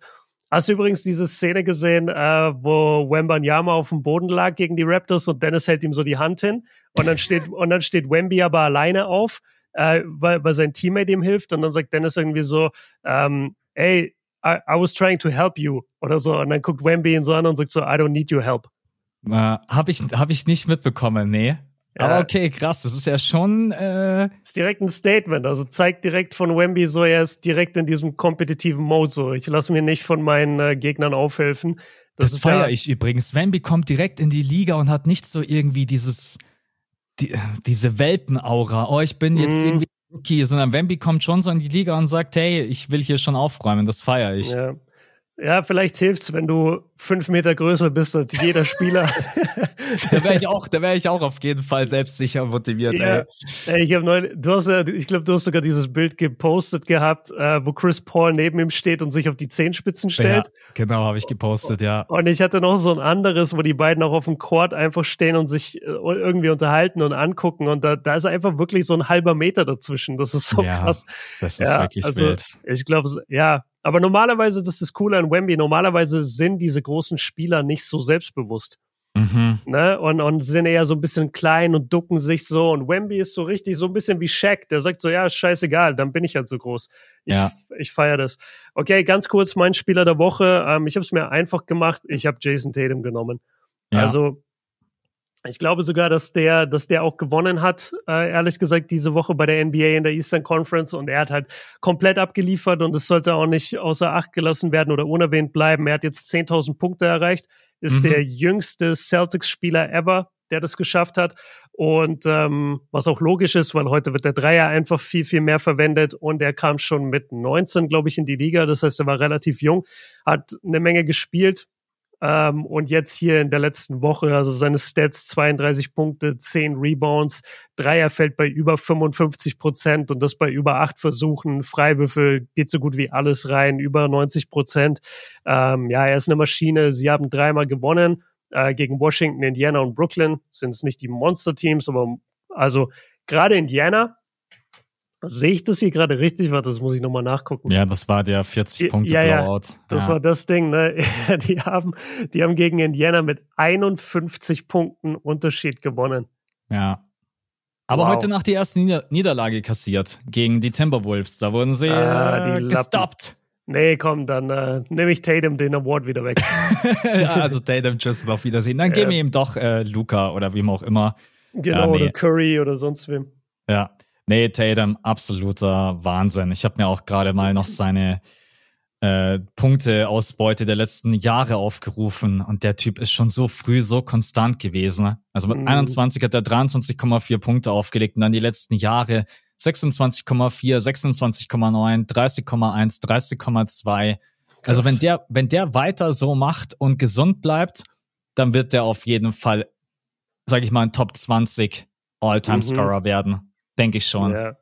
ja. Oder wir haben auch schon hier unseren äh, LeBron James, äh, nein, haben wir nicht gefunden, ne? Der nee, Typ, der LeBron. haben wir nicht gefunden. Nein, das ist einfach so krass, ey. Da musst du wirklich schon, das, äh, ja, bin ich mal, bin ich mal gespannt, ob wir beide das überhaupt erleben. Ich meine, wir sind jetzt noch jung, ähm, aber ja. ob das noch in unserer Lebenszeit passiert, dass LeBron James da jemand überholt, spannend. Okay. Ja, wirklich. Dann sind wir durch. Und äh, kommen zu den Rookies. Und ja, über einen haben wir jetzt schon sehr, sehr viel geredet. Ja. Äh, aber man kann ja auch gerne nochmal über ihn reden. Nein, äh, wir sprechen natürlich auch heute über die anderen. Vielleicht auch einfach mal so ein direkter Vergleich, weil wir Wemby immer krass loben, aber so im Vergleich zu Chat muss man schon mhm. sagen, dass ähm, wenn man so die reinen nackten Zahlen sich ansieht, dass Chat ja. eigentlich besser dasteht. Er hat 17 Punkte, okay, das sind 2,4 Punkte weniger als Wemby, aber aus dem Feld trifft äh, Chat 55,7 Prozent. Er trifft den Dreier hochprozentig mit 53,8 Prozent. Von der Freiwurflinie 90 Prozent ist da auch besser als Wemby. Wemby trifft mhm. dort 75,7. Er reboundet fast genauso stark. Er hat weniger Turnover. Also glaubst, glaubst du am Ende, stell dir mal vor, wir müssten heute den Rookie of the Year wählen und du hast mhm. die beiden zur Auswahl. Wen pickst du? Und die Zahlen von Chat sind krass für einen Rookie, auch von ja. der Effizienz her. 50, 55 und 90 ist schon saftig.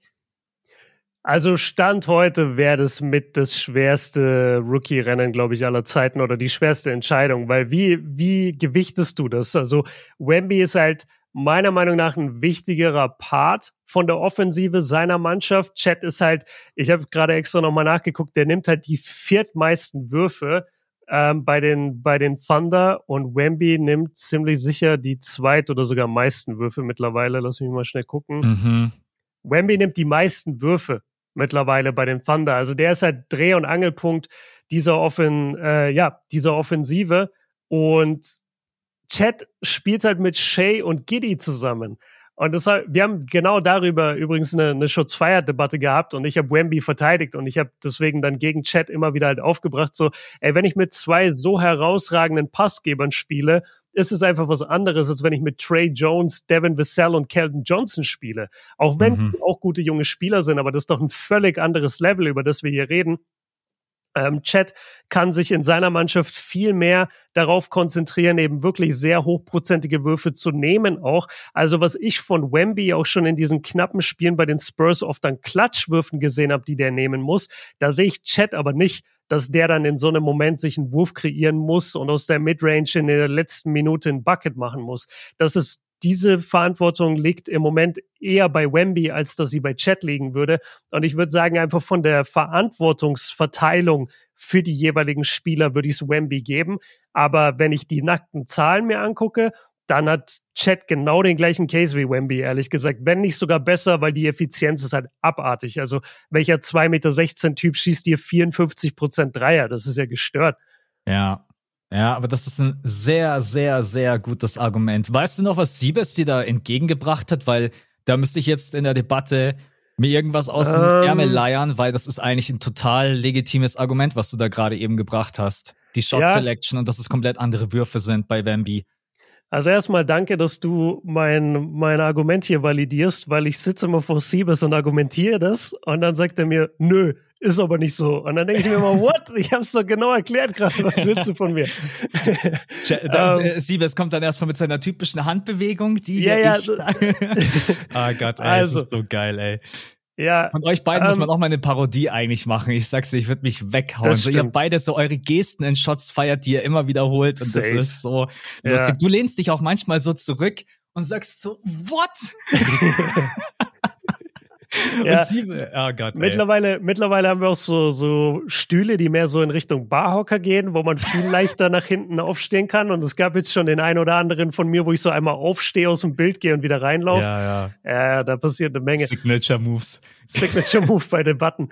ähm, ich weiß nicht mehr, was sein Gegenargument war, ehrlich gesagt. Ich glaube, er kam einfach immer wieder darüber, dass, dass das relativ egal ist, solange die Quoten halt so extrem stark sind. Mhm. Und da hat er halt, wie gesagt, auch einen guten Case. Aber ich würde halt, ich gehe immer zurück zu dem, zu dem Rookie of the Year Rennen von 2004. Das war LeBron gegen Mello. Das war meine erste NBA-Saison als Fan. Und ich weiß noch genau, guck mal, Mello war eigentlich der bessere Spieler. Mello hatte um 0,1, aber trotzdem um 0,1 mehr Punkte, hatte, glaube ich, die besseren Quoten, hatte seine Denver Nuggets, die davor auch ein absolutes Trash-Team waren, in die Playoffs geführt im Westen. Und LeBron war bei den Cavs, die haben ein bisschen mehr gewonnen, aber nicht signifikant mehr. Er hatte nicht bessere Stats als Mello, glaube ich. Und trotzdem hat LeBron das ganze Ding bekommen, weil er einfach diesen ganzen Hype hatte von King James. Mhm. Und ich mhm. glaube wirklich bei der Wahl jetzt Rookie des Jahres, du würdest über diesen Wemby-Hype nicht hinwegkommen. Wenn jetzt Rookie des Jahres gewählt wird, die Hälfte der, der Bevölkerung würde sagen so, hä, wer? Wer hat gewonnen? Chat? Wer? Ja, ich dachte ja, Wemby, ja. ich dachte Wemby ist die Nummer eins. Ja, du hast recht, ja. Aber ja, das würde ich wahrscheinlich auch dir als Gegenargument entgegenwerfen, dass äh, man Chat ja auch einfach dafür loben muss, dass er auch dann diese schlauen Würfe nimmt und sich nicht irgendwie dem Team aufdrängt. Genau. Aber an sich hilft es natürlich einfach, einen SGA als besten Driver der Liga äh, neben sich zu haben und einen Josh Giddy. Und da ist Wemby natürlich schon auch in einer, in einer ganz anderen Rolle. Er nimmt schon auch ein paar Würfe, wo ich mir so denke, das sind so Rookie-Würfe. Da bin ich auch schon echt erstaunt, dass Popovic ihn nicht schon mal rausgenommen hat, gesagt, hey, wenn du jetzt gleich nochmal solche Dreier nimmst. Weil Wemby ja. nimmt schon manche Dreier, wo man sich so echt denkt, wow, das ist ja. schon, da muss man schon sehr selbstbewusst sein. Aber vielleicht denkt sich, Wemb, äh, vielleicht denkt sich Pop auch einfach nur, ich habe eh nur wegen Wemby jetzt nochmal vier Jahre verlängert. Mach, Stimmt. was du willst, Mann. Rock ich, einfach die Liga und tschüss.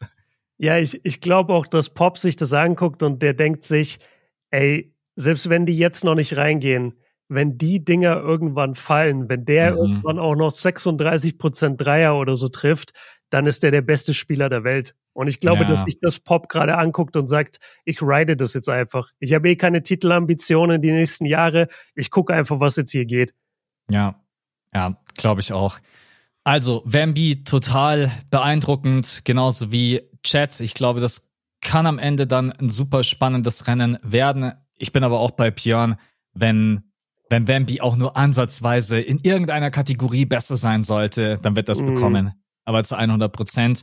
Auch wenn äh, es wahrscheinlich nicht ganz fair wäre, ehrlicherweise, einfach nur zu sagen, nur wegen mhm. dem Namen bekommt er es dann. Wir, wir haben über ein Thema jetzt noch bei beiden noch nicht geredet und keine Sorge, Leute, wir haben auch die anderen Rookies noch mit dabei, aber die zwei sind halt gerade einfach historisch gut, deswegen nehmen wir uns da Zeit. Wir haben noch gar nicht über den defensiven Impact gesprochen der ja auch bei beiden wirklich sehr, sehr stark ist. Also Chat ist bei 2,4 Blocks im Moment, Wemby bei 2,6. Damit sind sie schon sehr, sehr weit oben unter den Top-Shot-Blockern überhaupt in der ganzen NBA. Nicht nur ja. bei den Rookies, sondern bei den, in der gesamten NBA. Das will ich mal hervorheben. Und wir beide haben, glaube ich, sogar im letzten Patreon-Pod drüber geredet. Ähm, ja, ja doch, über Bambi haben wir geredet, auch weil er halt äh, gar nicht auf der 5 spielt, sondern relativ viel auch auf dem Flügel. Also ich glaube, bei Wemby könnte man, wenn man es provoziert, ihn auch einfach Richtung vier Blocks pro Spiel mhm. hochpushen.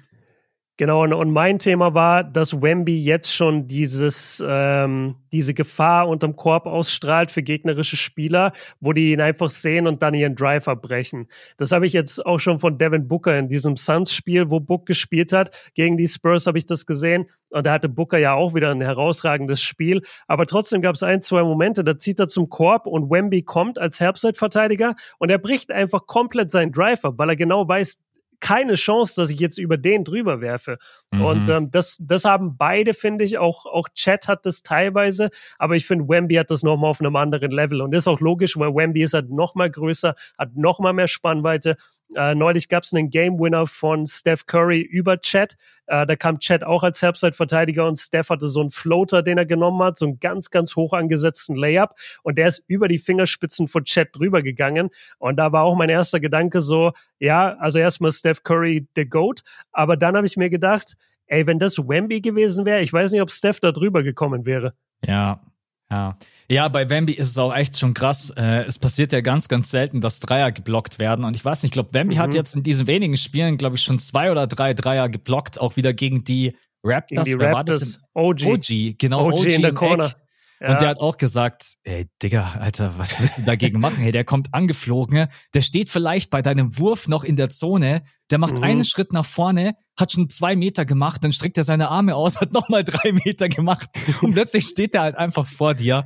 Ja, das ist ja. schon einfach krass, aber ich finde Chat da auch überragend. Also total mhm. geil, seine Rim Protection, äh, auch viele, die da abdrehen, muss sagen, da würde ich mir aktuell schwer tun. Ich, wie gesagt, ich denke, dass die Spurs defensiv noch besser dastehen würden, wenn man Wemby mehr auf der auf der 5 spielen würde. Ich habe das gerade mal aufgerufen bei Cleaning the Glass. Der spielt aktuell zu 84 Prozent auf der 4, also so ein bisschen auf der Power Forward Position, weil Zach Collins halt viel auf der 5 spielt. Mhm. Aber ja, also defensiv beide total überragend. Klar, natürlich gibt's mal Situationen, da könnte man vielleicht noch ein bisschen aufmerksamer sein. Und ich finde, vielleicht Chat hat manchmal so einen kleinen Ticken äh, besseres Timing unter dem Korb. Dafür hat Wemby halt jetzt schon am Perimeter ein paar Würfe geblockt. Ja. Ey, keine Ahnung, ey, wenn ich da jetzt jemanden raussuchen müsste, dann würde ich wahrscheinlich auch Wemby nehmen, weil er nochmal diese paar Zentimeter mehr Wingspan hat. Mhm. Aber Chat ist auch. Also zwei einfach geile Spieler. Total. Ja, also, wirklich. Ich hoffe, die bleiben gesund und am Ende des Jahres sitzen wir hier. Beide averagen einfach ihre 18, 19 Punkte, drei Blocks im Durchschnitt und dann können wir uns einfach richtig alle um die Ohren hauen, wer das Ding gewinnt. Das wäre eigentlich am geilsten. Ne? Ich glaube ehrlich gesagt, dass Wemby ihn bei den Punkten abziehen wird. Ich glaube, Wemby geht hoch auf so 22 Punkte vielleicht und dann wird's für Chet schwer einholbar, weil er nimmt jetzt schon die meisten Würfe bei den Spurs und seine Quoten sind noch nicht besonders gut. Er kommt noch nicht viel an die Freiwurflinie. Ich glaube, dass Wemby auf jeden Fall nochmal zulegen wird und dann kommt Chet von den Punkten her schon mal nicht mehr hinterher, glaube ich. Ja. Apropos Punkte. Das wird jetzt eine sehr, sehr bittere Überleitung. Mhm. Wir haben nämlich eigentlich jemanden und wir beide haben immer vor der Saison gesagt, Chet und Wemby. Mhm. Und dann mhm. kamen von der Seite immer ein paar aus der Community, ja, was ist mit Scoot? Was ist mit mhm. Scoot? Warum nimmt ihr Scoot nicht mit rein? Oder ja. Brent Miller auch mal so zwischenzeitlich mit rein, reingeworfen. Und jetzt sind wir leider bei Scoot bei 8,8 Punkten, 34,6 Prozent aus dem Feld, 9,5 Prozent von draußen bei 4,2 Dreier-Attempts von der Freiwurflinie. Er kommt genau 1,4 Mal an die Freiwurflinie, was ich auch niemals gedacht hätte mit der Athletik. Mhm. Also ich hätte locker gedacht, der kommt so drei, vier Mal an die Freiwurflinie. 4,6 Assists auf äh, vier Turnover. Was ist los mit Scoot? Also wir beide haben schon gesagt, die Point Guard Rolle ist schwer in der NBA. Aber das ist, also das hat nicht nur was mit der Point Guard Rolle zu tun. Der ist überhaupt nicht angekommen. Der hat kein Selbstbewusstsein. Der spielt gerade, der spielt gerade nicht mal wie ein Lottery Pick. Das ist mhm. einfach gerade echt heftig. Ja, also um es jetzt mal ganz provokant zu sagen, der spielt halt echt wie ein G-Leaguer. Der ja. spielt halt wie jemand, der eigentlich in die G-League gehört. Und da war er ja, äh, anstatt ans College zu gehen, ist er halt in die G-League gegangen, um sich dort weiterzuentwickeln. Und ich weiß noch, wie hyped wir auch vor der Saison waren und gesagt haben, der hat so einen NBA-ready Body und der wirkt so professionell und bla bla bla. Und dann weiß ich noch, wie er beim Draft war und so ganz wilde Grills im Mund hatte und so einen komischen Anzug. Und da weiß ich noch, wie ich dachte, so, ah, wir, jetzt wirkt er plötzlich unprofessionell, so einfach von seinem ganzen Auftreten. So die anderen Rookies alle so sehr clean cut und er kommt da irgendwie so an. Aber das muss gar nichts bedeuten. Aber dass er jetzt so enttäuscht bisher, ich lasse gerade auch äh, seine Highlights in Anführungszeichen laufen, das sind eigentlich eher Lowlights. Er kommt halt überhaupt nicht in den Spielaufbau der NBA, ne? Also mhm. er, er kann im Pick and Roll, er bringt keinen Ball an den Mann. Er will aus dem Pick and Roll rauspassen, er schafft's nicht. Der wird von My Tyrese Maxi, ich gucke gerade die Lowlights gegen die Sixers, der wird von Maxi in der Defense auseinandergenommen. Der kommt gar nicht an dem vorbei. Und wenn er es mit einem Pick versucht, dann kriegt er den Ball nicht an seinen Mann. Also das ist ganz, ganz schwach. Und ja, die Quoten sind halt beängstigend schlecht. Ja, ja, die Quoten sind auch so schlecht. Also wenn man sich auch die Würfe ansieht, die gehen halt nicht so knapp daneben, sondern die gehen schon sehr, sehr eindeutig daneben. Und mhm. ich habe mir mal als Vergleich gerade eben Ja Morant aufgerufen, seine mhm. Rookie-Season, weil beide wurden ja auch so ein bisschen verglichen wegen dem schnellen ersten Schritt, wegen der Athletik. Und Ja Morant ist dann nochmal der viel, viel krassere ähm, Finisher und Scorer am, am Korb, auch mit Kontakt und Hangtime. Aber ja. Ja Morant kam halt auch auf seine 17,8 Punkte, mhm. hat 7,3 Assists verteilt und hatte 48 Prozent aus dem Feld und 34 Prozent from Downtown. Also ich will einfach nur das Argument, was wir beide immer so mit reinbringen. Ja, die Point Guard Rolle ist schwer als Rookie, mhm. aber das kannst du nicht als alleinige Ausrede verwenden. Du kannst nicht sagen, ja, ich bin jetzt ein Point Guard Rookie bei den Trailblazers, ich darf hier so kacke spielen. Also das ist halt, ah, ich weiß es nicht, keine Ahnung. Er wirkt auch so unbeholfen und schon alleine, wenn er den Ball in der Hand hat, du, du spürst diese Unsicherheit. Da ist überhaupt kein Selbstvertrauen. Da ist mhm. gar kein Selbstvertrauen und ja, jetzt hat auch Malcolm Brockton natürlich irgendwie konsequenterweise dann irgendwann mehr Minuten bekommen weil er ja. das natürlich auch besser kann. Wobei Malcolm Brockton auch letztens ein Spiel dabei hatte, da hat er auch ordentlich durch die Gegend gebrickt, aber mhm. der denkt sich wahrscheinlich auch, ich bin bei den Blazers, ist mir doch scheißegal. Ich nehme jetzt einfach meine 20 Bürger. ist mir doch scheißegal, ich bin in Portland. Warte, warte, ich muss kurz, ich muss das kurz validieren für uns alle. Malcolm Brockton, das Spiel, was ich kenne. Ja, gegen die Grizzlies, äh, 6 von 20 und 6 von 19. Also da, Stark.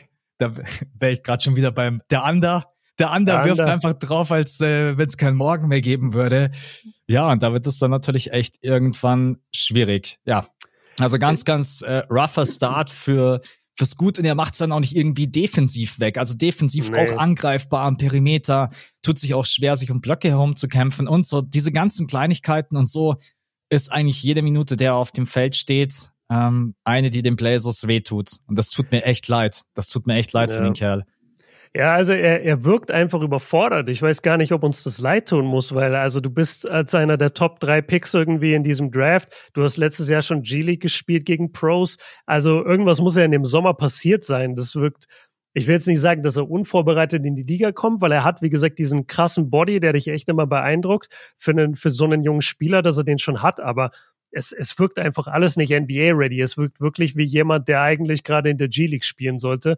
Und das wäre ja. ein richtig krasser Schritt, wenn die Blazers irgendwann sagen, ey, wir geben dir einen Two-Way-Contract, du, du musst dich ein bisschen warm spielen in der, in der G-League weiter. Das wäre krass. Ich habe gerade mal nachgeguckt, weil du den Vergleich mit Ja gemacht hast und dann dachte ich mir, ja, warte, das ist vielleicht ein bisschen unfair, wenn man jetzt die ganze Rookie-Saison von Ja vergleicht mit den Zahlen, die ähm, Scoot jetzt hat. Und dann habe ich mir mal die ersten sieben Spiele angeguckt von Ja. Da ist der halt schon voll eingeschlagen. 20 Punkte, 5 Assists hat zu dem Zeitpunkt noch 50 Prozent Dreier getroffen. Also Java von Anfang an da. Ich habe ja. äh, ehrlich gesagt gerade, weil du diese Quoten vor allem erwähnt hast, ich habe so ein bisschen an Lamello Ball gedacht. Erinnerst du dich daran noch? Weil ich glaube, der hat ziemlich gestruggelt auch mit seinem Wurf in der ganzen Rookie-Saison wahrscheinlich auch am Anfang. Also der hat naja, doch, der hat es dann auch noch hochbekommen auf 35 Prozent. Der hatte dann, der hatte dann zwei Monate, wo er richtig mm. krass war. Ich kann mich noch dran erinnern. Ich glaube, im Februar grade. und März oder sowas hat er dann plötzlich voll abgedreht und dann sind seine Quoten auch komplett hochgegangen. Okay, also ich gucke auch mal bei ihm. Ja, der, der, der hat sich so schwer getan aus dem Feld. Also der hatte die ersten sieben Spiele zum Beispiel auch noch unter 40 Prozent Feldwurfquote. Aber das ist ja, also selbst das wäre ja für Scoot gerade noch gut, weil Lamello war da so bei 39 Prozent, Scoot ist ja bei 34 Prozent und ja. der Dreier ist halt komplett gestört. Also 9 Prozent Dreierquote. Ähm, ja, weiß ich nicht. Also da, da bin ich mal gespannt, was die nächsten paar Wochen mit dem passieren wird. Ja. Ich glaube, mehr muss man dazu nicht sagen. Das ist einfach nee. bisher ein Katastrophenstart für ihn und auch ehrlicherweise ein Katastrophenstart für die Blazers, weil das sollte dein Franchise Point Guard sein. Also mhm. da geht es nicht um irgendjemanden, wo man sagt, ja, okay, schauen wir einfach mal, wie der bei uns reinfittet und wie das funktioniert, sondern da war ja schon die Erwartung, okay, wir traden Dame weg und machen den Platz frei fürs Gut. Und, und du, du musst dir aber mal vorstellen, als dann es klar wurde, dass sie Scoot bekommen, gab es ja noch die Überlegungen, ey, warte mal, vielleicht ist Scoot schon am Anfang so gut, dass er mit Dame zusammen direkt im Backcourt kompetitiv sein kann. Überleg dir das mal. Stell dir mal vor, Dame wäre geblieben, hätte gesagt, ja, okay, komm, wir haben jetzt diesen Scoot, ich behandle den wie meinen neuen CJ McCollum und ich gehe jetzt mit dem auf die Jagd und dann kommt der dir und trifft neun Prozent Dreier. Also ja. dann, dann wäre Dame wahrscheinlich nicht mehr zum Training gegangen, safe nicht. Oh ja, ja, stimmt. Boah Gott, das wäre wirklich das Horrorszenario gewesen. Äh, dann benutze ich das Ganze für die nächste Überleitung. Der trifft zwar den Dreier nicht ganz so katastrophal wie es gut, aber auch nicht viel besser. Aber trotz allem muss man sagen, er hat einen sehr, sehr geilen Impact, vor allem am äh, offensiven Brett und auch defensiv. Ozar Thompson bei den Detroit Pistons. Mhm. Da habe ich zu Björn gesagt, bei dem Kerl weiß ich noch überhaupt nicht, was man mit dem so anfangen soll. Also scoring-technisch sah das die ersten Spiele ganz wild aus. Aber mhm. dann habe ich auch selten einen Rookie gesehen, der kein Center ist, der dann daherkommt und holt neun Rebounds und davon sind 4,3 offensiv. Der Typ hat, der Typ hat einen krassen Motor. Also das muss man mhm. ihm wirklich zuschreiben. Der haut sich in jeden Ball rein. Der spielt eine unglaublich krasse Defense. Also wenn ich aktuell in All NBA Defensive Rookie Team küren müsste, dann wäre der auf jeden Fall zu 100 Prozent mit dabei. Er kommt auch insgesamt auf 1,5 Steals und 1,9 Blocks. Das ja. ist, ich weiß nicht, ob er das versteht, wie krank das ist für einen Rookie. Also das ist wirklich richtig, richtig heftig. Er hat aber seine Probleme halt aus dem Feld, kommt insgesamt nur auf 12 Punkte, 40,2 Prozent. Äh, Field Goal Percentage, aber das ist jetzt alles so, wo ich mir so denke, der nimmt jetzt auch nicht so krank viele Würfe. Das, wenn sich das noch ein bisschen stabilisiert und der kommt vielleicht aus dem Feld am Ende so auf seine 45 Prozent, dann hat man vielleicht den Dreier, den man irgendwie kritisieren kann. Aber ansonsten von der Freiwurflinie, diese 81,8 Prozent sind auch absolut in Ordnung. Mhm. Das ist irgendwie ein Typ, der mich total mitreißt mit seiner Energie, auch wenn das jetzt kein High-Volume-Scorer ist mit seinen zwölf Punkten ne? und auch ja. viele Würfe daneben setzt, aber dieses Rebounding und die Defense, geil. Geiler, geiler Shit, wirklich. Ja, und das absolut Absurde finde ich an ihm ist, dass er ja nach seinem Bruder gedraftet wurde und es die ganze Zeit hieß, Amen Thompson ist der krassere von den beiden. Ja. Ich habe den ganzen Draft immer nur gehört, Amen Thompson, Amen Thompson und Ozar ist auch ganz okay. Mal gucken, was mit Ozar wird. Und jetzt ist Ozar derjenige, auf den alle gucken und bei Amen sagt man, äh, naja, also da fehlt gerade einiges. Der macht irgendwie, der nimmt, äh, der spielt nur 17 Minuten, ähm, bekommt halt ganz wenig Würfe, auch natürlich verständlicherweise in, in äh, Houston, weil da auch ein riesen Guard äh, Overlow her, äh, ja, also do, also sind einfach sehr, sehr viele, sehr Übergewicht an, ähm, an Guards. Und ja, Ozar hat mich auch krass überrascht, aber das ist so ein Spieler, ich liebe das, dem zuzugucken. Also Pistons habe ich auch ein paar Mal geguckt, wie gesagt, weil mich hat das auch interessiert, wie spielt Kate, wie spielt Jalen Duran und so. Sind ja wirklich viele coole junge Spieler dabei. Und Ozar ist so ein Typ, der muss keinen Wurf nehmen und hat trotzdem einen unglaublichen Einfluss auf das Spiel. Und ja. wie du schon richtig sagst, das als Rookie und auch diese äh, Blockzahlen, also dass der zwei Blocks auflegt. Ich meine, wir sind jetzt desensibilisiert zu diesem Thema, weil wir gerade über Chat und Wemby geredet haben und wie historisch gut die sind im Blocken. Die sind aber auch alle drei Meter. fünfzig. So, und Ozar ist einfach ein Guard oder zwei Blocks im Schnitt. What the fuck ist denn das? Ja. Das kannst du mir doch nicht erzählen als Rookie. Ey, das ist echt richtig, richtig stark. Und sein Bruder kommt überhaupt nicht an. Und ich habe das ja auch schon thematisiert mit dir in der, in der Preseason, in der Preview, dass halt einfach für den eigentlich gar kein Platz ist. Und jetzt ja. spielt er halt nicht so viele Minuten und kommt nicht so direkt rein in seinen Rhythmus. Und auch seine Zahlen können wir natürlich einmal ganz kurz vorlesen. Er hat bisher vier Spiele gemacht bei den Rockets und kommt halt auf 6,3 Punkte. Die Quoten sind nicht gut, 41 Prozent aus dem Feld und 18,2 Prozent von äh, der Drei-Punkte-Linie, von der Freiwurflinie 62,5 Prozent, also auch da nicht so konsequent wie sein Bruder. Er kommt nur auf 2,8 Rebounds, 1,5 Assists und hat 0,5 Steals und 0,3 Blocks. Also mhm. Stand heute, also würde ich Ozar auch ab in die G-League. halbe Rookie-Klasse erstmal in die G-League schicken. Ja, aber ich sag dir ehrlich, man, diese Rookie-Class, also hat auch echt ein paar Spieler dabei, da hatte man so große Erwartungen und die werden sie aktuell, kommen sie da irgendwie, werden sie dem Ganzen nicht gerecht. Es gibt aber auch nee. andere Spieler, wo, wo man drauf schon denkt sich, wow, okay, das hätte ich nicht gedacht. Wir zum Beispiel mhm. haben jetzt am Anfang mal über Jordan Hawkins bei den Pelicans gesprochen oder ja. dass ein Derek Lively the Second bei den Mavs so gut auch reinpasst. Ja, mhm. Derek Lively hat dann natürlich wieder eine komplett andere Rolle.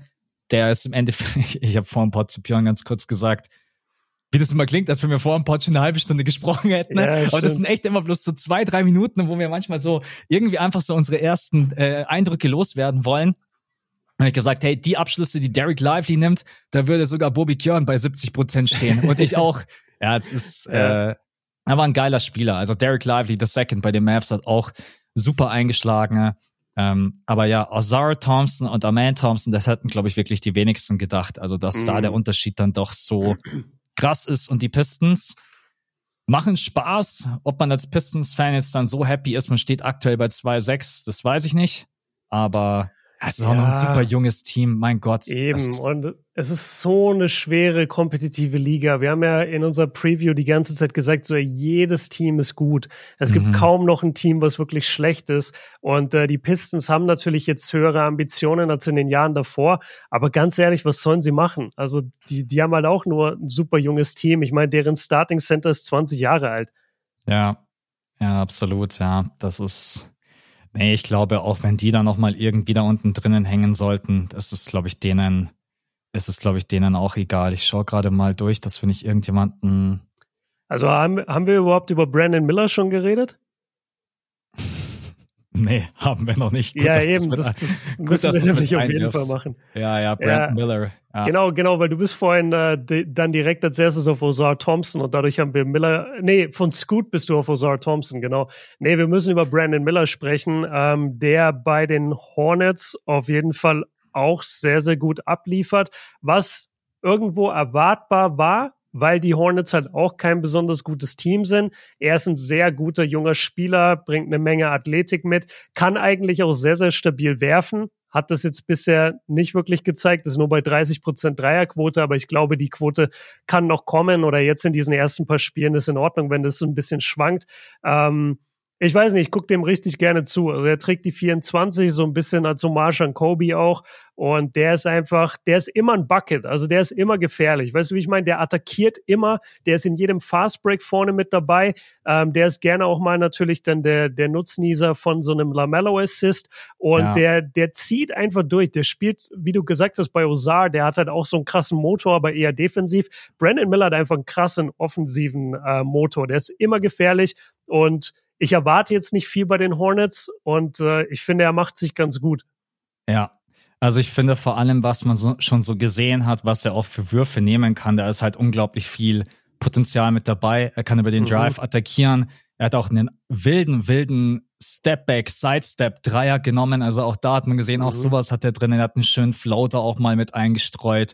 Im Catch and Shoot habe ich eigentlich immer das Gefühl, dass er den eigentlich hochprozentiger treffen müsste. Aktuell funktioniert das noch nicht so ganz zu 100 Prozent. Er trifft gerade den Catch-and-Shoot-Dreier mit 27,3 Prozent. Das ist halt der Wurf, den er bei den Hornets am meisten bekommt. Also er mhm. bekommt halt 3,7 Dreier-Attempts aus dem Catch-and-Shoot bei den Hornets und 0,5 sind halt Pull-ups, Pull-up-Dreier. Und das ja. musst du halt, das musst du halt in der Rolle, die er halt bei den Hornets wahrscheinlich über die nächsten Jahre haben wird, den muss er halt treffen. Aber ich mag eigentlich seine Mechaniken und ich glaube, das wird kommen und irgendwie habe ich bei ihm jetzt auch nicht so so Bauchschmerzen wie bei Scoot mhm. oder bei Aman, wo ich mir schon so denke, na, irgendwie fehlt das da schon so an Basics, an Mechaniken, so einfach so auch beim Wurf, wenn man sich den ansieht. Deswegen bei Brent Miller bin ich eigentlich ziemlich optimistisch. Wie gesagt, seine Rolle bei den Hornets ist jetzt auch nicht die von dem Wemby. Da muss man ja. auch nochmal ganz klar sagen, und ist auch nicht die Rolle von dem Chat, sondern er ist dann schon einfach so die, muss mal, jetzt muss ich mal kurz reinschauen. Nicht, dass der plötzlich hier die zweitmeisten Würfe nimmt, aber das glaube ich nicht bei den Hornets, nee, sondern wahrscheinlich eher weil, die viertmeisten. Ne? Ja, Mach's weil Haywood, Haywood spielt ja auch noch, PJ Washington spielt. Er nimmt die. Da, da, da. Ach Gott, die sechs meisten. Ah, okay. Ja, ja. Also ja. sogar noch Mark Williams nimmt da. Nee, ah, sorry. Nee, warte, sorry, nee? ich habe gerade aus Versehen nach Punkten sortiert. Der nimmt die fünf meisten Würfe. Genau. Okay. Okay. Also Terry Rogier nimmt aktuell die meisten, dann der Mellow Ball, PJ Washington, Gordon Hayward und dann kommt yeah. Brandon Miller. Und ähm, ja, ich finde, dafür macht er es echt gut, dafür, dass er halt auch natürlich auch so wenig Touches bekommt. Ähm, aktuell würde ich fast sagen, Brandon Miller wurde an der 2 gepickt und Scoot an der 3. Jetzt könnte man gemein sein und könnte sagen, jetzt wissen wir auch warum.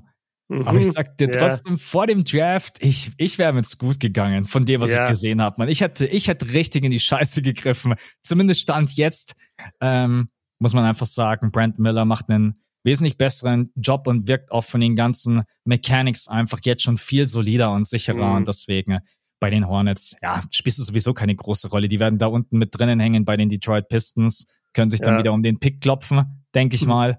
Ähm, ja, deswegen Brent Miller auch echt gut. Defensiv habe ich noch nicht so viel gesehen, ehrlicherweise. Da kann ich nichts nichts dazu sagen, ob ja, er da mega stark ist am Perimeter. Weiß ich nicht, hast mhm. du irgendwas gesehen? Wahrscheinlich auch nicht, oder? Also jetzt nicht so, dass es mir aufgefallen wäre, wie krass er in der Verteidigung wäre. Also er ist jetzt kein Azar Thompson, so viel können wir schon mal festhalten. Nee, Azar Thompson ist jetzt das Nonplusultra, was äh, Defensive angeht, an dem messen wir jetzt alles. Da ich werden auch in Zukunft Kawhi Leonard und so lauter Perimeterverteidiger Tatum werden genau. an dem gemessen. Genau. ja, aber ist so Ozar Thompson. ähm, ich, ja, wir, wir könnten hier noch einige aufzählen. Ich glaube, ein, also Derek Lively hattest du schon angesprochen, der, der hat halt wirklich 80 Prozent Quote gerade aus dem Feld, was halt wirklich krank ist, aber der, der profitiert natürlich enorm von seiner Rolle damit. Luca holt aber auch 7,7 Rebounds, das ist alles sehr stabil. Äh, ein Rookie, glaube ich, den überhaupt niemand auf dem Schirm hat, und ich muss sagen, ich habe ihn auch gerade jetzt erst in der Liste entdeckt, ist Marcus Sazzer. Und ja. Marcus Sazzer oder Sazzer hat einfach neun Punkte im Schnitt und ist so ein bisschen, äh, ja, einfach der, der Backup quasi bei, bei Detroit. Und der wurde als 25. Pick dieses Jahr erst gedraftet, ist auch schon 23 Jahre alt, ist auch ein bisschen kleiner, nur 6'2, also nur 1,88. Aber der macht einfach neun Punkte im Schnitt bei, keine Ahnung, wie viel, 50 Prozent aus dem Feld, 50 Prozent Dreierquote. Also der geht richtig ab gerade. Ja. Und jetzt erwartest du von mir eine Analyse? Nee, null. Ich, ich sehe den gerade das erste Mal. Ohne Scheiß. Ist mir noch nie aufgefallen. Und ich meine halt, neun Punkte fallen dir in dem Spiel jetzt auch, wenn du guckst, nicht ja. so äh, wirklich auf. Und vielleicht habe ich auch den Namen gehört und dachte mir dann, ja, ist bestimmt so ein Typ in seinem zweiten, dritten Jahr. Aber dass der ein Rookie ist, äh, überrascht mich schon. Aber wie gesagt, hat auch schon 23. Also der wird einiges wahrscheinlich an äh, Uni, also an College hinter sich haben. Aber ja, Du verlierst äh, schon echt viele Draftplätze, wenn du schon so alt bist. 23 mhm. ist schon echt. Also ja. heutzutage wird schon darüber diskutiert, wenn jemand 21 ist. Also im Optimalfall bist du echt 18 oder 19, wenn du dich zum Draft anmeldest. Genau. Und 23, da fehlen dir dann halt auch wirklich. Überleg mal, der ist 23, Wemby ist 19. Wemby hat vier Jahre NBA-Entwicklung jetzt vor sich, bevor der so alt ist wie der. Mhm. Das muss man dann auch einfach echt mit einfließen lassen, aber aktuell scheint das ja bei ihm ganz gut zu, zu funktionieren. Wen ich noch ja. mit reinwerfen möchte, und ich wusste auch schon vor dem Draft, dass es ein geiler Typ ist, ist Casey Wallace bei den yes. Thunder. Ähm, yes. Geiler Typ, geiler Combo Guard. Freut mich total, dass er auch direkt so reingefunden hat und vor allen Dingen auch so hochprozentig aus dem Feld trifft. Das wird natürlich nicht so bleiben. Ne? Also der trifft 68,8 Prozent aus dem Feld, mm. der mhm. nimmt aber auch bloß 4,6 Würfe. Also der betreibt jetzt schon Stat Padding. Joke. Ja. Ähm, nee, den Dreier trifft er mit 54,5 Prozent. Aber nochmal, wenn du so eine kleine Rolle hast bei OKC und du bekommst so wenige Würfe und es kommt dann wirklich auch auf gefühlt jede Possession an, wo du dich zeigen kannst oder auch präsentieren möchtest, dann holt Case Wallace da gerade eben wirklich das Maximum raus. Ich bin ein total großer Fan von ihm, weil ich mir auch denke, mh, mm, dass SGA und Josh Giddy halt nicht immer das optimale Pairing sind im Backcourt. Und wenn Casey Wallace diesen Dreier einfach dauerhaft trifft, dann ist es geil, so jemand mit reinwerfen zu können, der den Dreier dann auch hochprozentiger trifft und dir auch einfach ein bisschen Playmaking mitbringt. Man muss sagen, OKC macht da schon echt einen überragend geilen Job. Ähm, mhm. Sam Presti ist ja sowieso ein abgezockter und hat ja auch sogar absichtlich für ihn gedraft, äh, getradet, um diesen Pick dann zu bekommen. Mhm. Ähm, Deswegen würde ich noch gerne Case and Wallace mit reinbringen. Und ansonsten muss ich dann ehrlicherweise sagen, bin ich dann, glaube ich, so ein bisschen raus. Anthony Black bei den Magic habe ich noch ein bisschen verfolgt, automatischerweise. Yeah. Aber ansonsten äh, bei den anderen Jungs habe ich zu wenig gesehen, um da irgendwas beurteilen zu können. Okay, dann äh, sage ich noch kurz, also ein Spieler, den haben wir mitbekommen, einfach weil er Wembys Teammate war in Frankreich, Bilal Koulibaly. Mhm. Ähm, der hat jetzt nicht die herausragenden Stats, aber ich habe vorhin so ein bisschen auch gelesen, so in verschiedenen Rookie-Watches, einfach um mich darauf vorzubereiten, was wir hier heute besprechen. Und da wurde sein defensiver Impact sehr gelobt. Der ist auch jetzt schon bei 1,2 Blocks, was für einen Guard wirklich gut ist, ist bei äh, 0,7 Steals. Also die, die Stats schreien jetzt nicht so defensives Beast oder oh mein Gott, den musst du sehen, aber der ist halt so wahnsinnig jung noch. Ähm, der ist, glaube ich, gerade erst 19 geworden vor der Saison oder sogar in der Saison noch. Und ähm, der ist, glaube ich, ein Spieler einfach mit unglaublich viel Upside-Potenzial, der vielleicht mal ein wirklich guter Verteidiger auch sein wird, einfach aufgrund von seiner körperlichen, von seinen körperlichen Fähigkeiten. Aber mal gucken, was aus dem wird. Also ich bin ganz ehrlich, ich habe kein einziges Washington-Spiel mehr angeguckt. Das lohnt sich auch nicht, ehrlicherweise. Doch, ja, ich habe jetzt eins gesehen. Äh, Philly. Okay. Ja, natürlich. Dir, ja, und ich kann dir sagen, also das ist, die, die spielen Small Ball, die mhm. haben unterm Korb nur Gafford. Die werden, ja. kein Wunder, dass Embiid heute Nacht in einem Viertel 30 Punkte gemacht hat. Ja, habe ich der, gesehen. Hab der, ich hat gesehen die, ja. der hat die einfach alleine auseinandergenommen. Jordan Poole spielt gerade eben, sorry, dass ich das so sagen muss, den größten Dreck zusammen. Also mhm. Also wirklich, der nimmt Würfe. Steve Kerr, wer, Draymond hätte ihm, glaube ich, gleich nochmal eine geschallert, wenn er diese Würfe genommen hätte. es ist einfach, nee, wirklich. Ey, dann hast du Kyle Kuzma. Ey, die beiden denken auch wirklich so ein bisschen, sie sind es. Ich weiß gar nicht, wie man mit dieser Körpersprache aufs Feld gehen kann. So, du hast noch überhaupt nichts bewiesen, ne? Und die spielen irgendwie, ich glaube auch, dass die Teammates sich manchmal denken, yo, Jungs, mhm. ihr beide. Also Jordan Poole hat, glaube ich, echt so ein ganz komisches Bild einfach von der Welt und von sich selber. ähm, ja, und dann bist du natürlich auseinandergenommen. Und da schaue ich ja lieber echt einen Kulibali zu, als dass ich da mir reinziehe, wie Jordan Poole sowieso defensiv andauernd geguckt wird und mhm. offensiv ganz ja. wilde Würfe nimmt. Also wer aktuell bei den Wizards spielt, kriegt ganz safe mein Beileid, weil das mhm. ist kein, kein cooles Team. Und Jordan Poole, so wie er gerade spielt, wird niemals ein Spieler sein, der ein Team anführen kann. Nicht mit ja. dem Mindset, aber ja, wie gesagt, Wizards-Spiele habe ich jetzt nur gesehen, weil die gegen Philly gespielt haben und das war's auch schon. Also an alle Multimillionäre, die gerade Basketball spielen dürfen bei den Washington Wizards, Max bemitleidet euch. Ja, ich ja. bemitleide euch, äh, aber das, das Geld ist nicht wer, alles, meine Freunde. wer, werdet ihr mal Content Creator geworden bei YouTube? Ja. Okay, letzte Sache noch. Ähm, ich glaube einfach, weil es auch hier auf dem europäischen Markt äh, ein paar Leute interessiert, habe ich aber auch nicht viel gesehen Wesenkov. oder verfolgt. Äh, Wesenkov, genau, Sascha Wesenkov. Ja. Äh, Euroleague MVP letztes Jahr gewesen, ist halt 28 Jahre schon alt, ähm, spielt 14 Minuten gerade bei den Kings und ja, kommt auf 5,5 Punkte. Seine Quoten sind überhaupt nicht das aus der Euroleague. Also in der Euroleague hat er ja unfassbar krass geschossen. Da war er so ein bisschen Clay, Tom sorry, Clay Thompson mäßig unterwegs. Bisher bei den Kings läuft es aber noch gar nicht. Mhm. Ja, leider. Also hatte einen super Start in die NBA-Saison. Ich habe das so ein bisschen verfolgt, weil ich da schon interessiert war. Jetzt muss man aber sagen, dadurch, dass in den letzten Spielen leider De'Aaron Fox verletzungsbedingt raus war, merkt mhm. man dann schon auch, dass Vesenkov dann nicht diese Würfe bekommt. Und er ist kein Spieler, der sich diesen Wurf dauerhaft als Pull-up-Dreier selber kreieren kann. Dafür ist er auch einfach viel zu langsam. Auch defensiv mhm. wird er hier und da geschlagen. Deswegen, Vesenkov braucht wirklich ein System und einen Playmaker, der ihn einfach gut einsetzen kann. Ich glaube, dann kann ja. dir Vesenkov wirklich diese 38, 40 Prozent from Downtown einschenken. Und jetzt sind die Quoten die letzten Spiele halt natürlich enorm nach unten gedroppt. Hat in den letzten drei Spielen zwei Punkte, null Punkte und zwei Punkte gemacht. Ja. Und davor war er echt solide unterwegs. Also, ja, wird, glaube ich, hart für ihn, sich da durchzusetzen, aber warten wir mal ab, wenn Darren Fox dann wieder zurück ist. Vielleicht sieht es dann wieder besser aus. Mm, ja, nee, okay, dann äh, warten wir da mal ab. Also ich glaube auch, dass es eine Rolle für ihn geben kann in der NBA, aber wie du schon sagst, er ist eigentlich für alles, was das eigene Kreieren angeht, viel zu langsam. Ja. Und ähm, ja, also auch wenn ich mir seine Euroleague-Highlights angeguckt habe, ich meine, das war ja der, der, das ganze Gimmick quasi um ihn herum, dass er nicht dribbelt dass er mhm. einfach nicht dribbeln muss, sondern er läuft sich so gut frei, er ist so gut darin, Räume zu verstehen und seine Point Guards haben ihn dann gefunden und er hat halt jedes Mal sofort den Catch-and-Shoot-Wurf genommen, egal ob Midrange oder Dreier. Und wenn du das in der NBA nicht hast und wenn du nicht gerade bei den Warriors bist und du bist Clay Thompson, wo extra Plays die ganze Zeit für dich darauf gelaufen werden, dann ist es natürlich ein bisschen schwieriger. Ja, ja, absolut. Es, genau so ist es auch wirklich.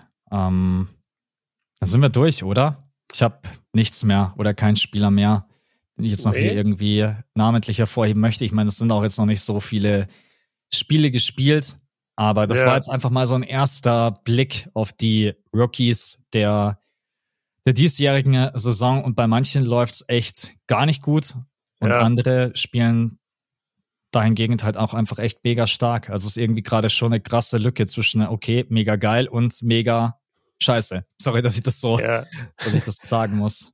Aber wir sind halt wirklich super früh, ne? Das darf man nicht vergessen. Also sieben, acht Spiele in die Saison, da schon eine Rookie Watch zu machen, ist auch ein bisschen ambitioniert, dann schon zu erwarten, dass irgendwie jeder schon seine Rolle gefunden hat. Also so ein Armin Thompson bei, bei den Rockets, wie wir gesagt haben, so, da ist eigentlich zu viel Guard-Material. Vielleicht findet Imo Udoka aber als Coach jetzt doch irgendwie noch eine Lücke für ihn, wo er einfach dann vielleicht seinen Platz findet oder es gibt vielleicht noch einen Trade und dann sieht plötzlich so eine Rookie-Saison ganz anders aus. Ja. Aber ich glaube, es ist besser, nach zwei Wochen über die Rookies zu sprechen, als schon irgendwie über die besten Spieler, weil die Leute yeah. flippen dann so, du musst ja über irgendwas reden. Also auch wenn du wenige mhm. Spiele gespielt hast, dann können wir ja nicht sagen, ja, also Leute, heute machen wir halt bloß äh, Kino-Podcast, damit keiner sauer ist, weil äh, es sind erst acht Spiele gespielt naja, und so die ersten Eindrücke, die konnte man ja schon sammeln. Dann sind wir für ja. heute durch. Ähm, nächste Woche überlegen wir uns mal noch, über was wir sprechen. Vielleicht macht das auch mal Sinn, einen Blick aufs In-Season-Tournament zu werfen. Jetzt heute Nacht wird wieder gespielt, am Freitag mhm. wird gespielt. Das ja, geht dann nämlich echt ziemlich schnell, muss man sagen. Also das In-Season-Tournament dauert jetzt nicht Ewigkeit, ne? Nee, nee, das dauert einen Monat. Also in einem Monat haben wir schon Final Four in Las Vegas.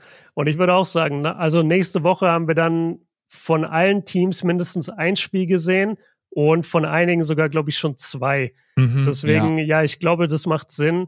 Also wir, wir können dann so langsam anfangen. Ich fand es jetzt nach dem ersten Freitag, den wir bisher gesehen haben, fand ich ehrlich gesagt ein bisschen dünn, weil da haben wir halt nur ein paar Teams gesehen. Aber ja, ab nächster Woche können wir da schon immer mal drauf gucken, wie da gerade die Standings sind, auch vielleicht noch mal ein bisschen erklären. Äh, ich weiß, du hast ein Video dazu gemacht. Ich habe ein Video schon im Sommer dazu gemacht, wie das ganze ja. Turnier abläuft. Also da findet ihr auf jeden Fall auch Inhalte von uns bei YouTube, ähm, wie das Ganze abläuft. Und ich dachte, das ist mega kompliziert. Das ist halt so einfach, wie es nee. nur sein kann. Das ja, ist ja, das ist auch super einfach. Ähm, und diese Gruppen sind auch interessant. Also das ist eigentlich ganz chillig. Und äh, ich glaube auch Vegas Final Four wird geil, sowohl für die Spieler als auch für die Fans. Also ich glaube, ja. die NBA macht das schon richtig. Ich feiere das an der NBA, dass sie immer versucht, irgendwie was Neues reinzubringen, ähm, weil sie einfach verstehen, sie sind nicht eine, sie sind nicht nur eine Sportliga, sie sind eine Entertainment-Liga. Ja. Und das sagen wir ja oft bei Euroleague oder, oder bei der BBL zum Beispiel auch. Die sind halt eine reine Sportliga. Das ist einfach so, der beste Basketball in Deutschland wird in der BBL gespielt. Dafür kommt zu dem Spiel. Und bei der NBA ist so, ey, hier spielen die größten Stars der Welt, hier ist das athletischste Spiel der Welt, hier ist das, das, das. Und der, der Sport an sich steht gar nicht so krass im Vordergrund bei einem NBA-Spiel, wenn du wirklich live vor Ort bist. Und das ist einfach diese, dieser Unterschied. Und deswegen macht die NBA auch ständig neue Sachen. Und deswegen kommen sie auch mit sowas wie dem In-Season-Tournament. Und vor allem Knockout Games. Die NBA weiß, mhm. sie brauchen das zwischendurch einfach. Ja. Und deswegen ähm, freue ich mich da auf jeden Fall sehr, sehr drauf. Dann sind wir für heute durch. War eine sehr yes. geile Starting Five mit einer geilen Bonusfrage und noch einer Bonusfrage dann von mir.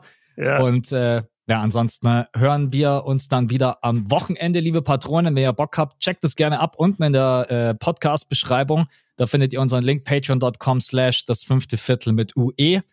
Immer schön, das mit dazu zu sagen. mit ähm, UE. Ja, genau, das haben wir lange nicht gesagt. Ja, genau. Äh, und ansonsten äh, an alle anderen hören wir uns natürlich wieder nächste Woche, wie gewohnt, am Mittwoch. Björn, auch an dich. Vielen Dank, hat Spaß gemacht. Danke dir, ja, war geil.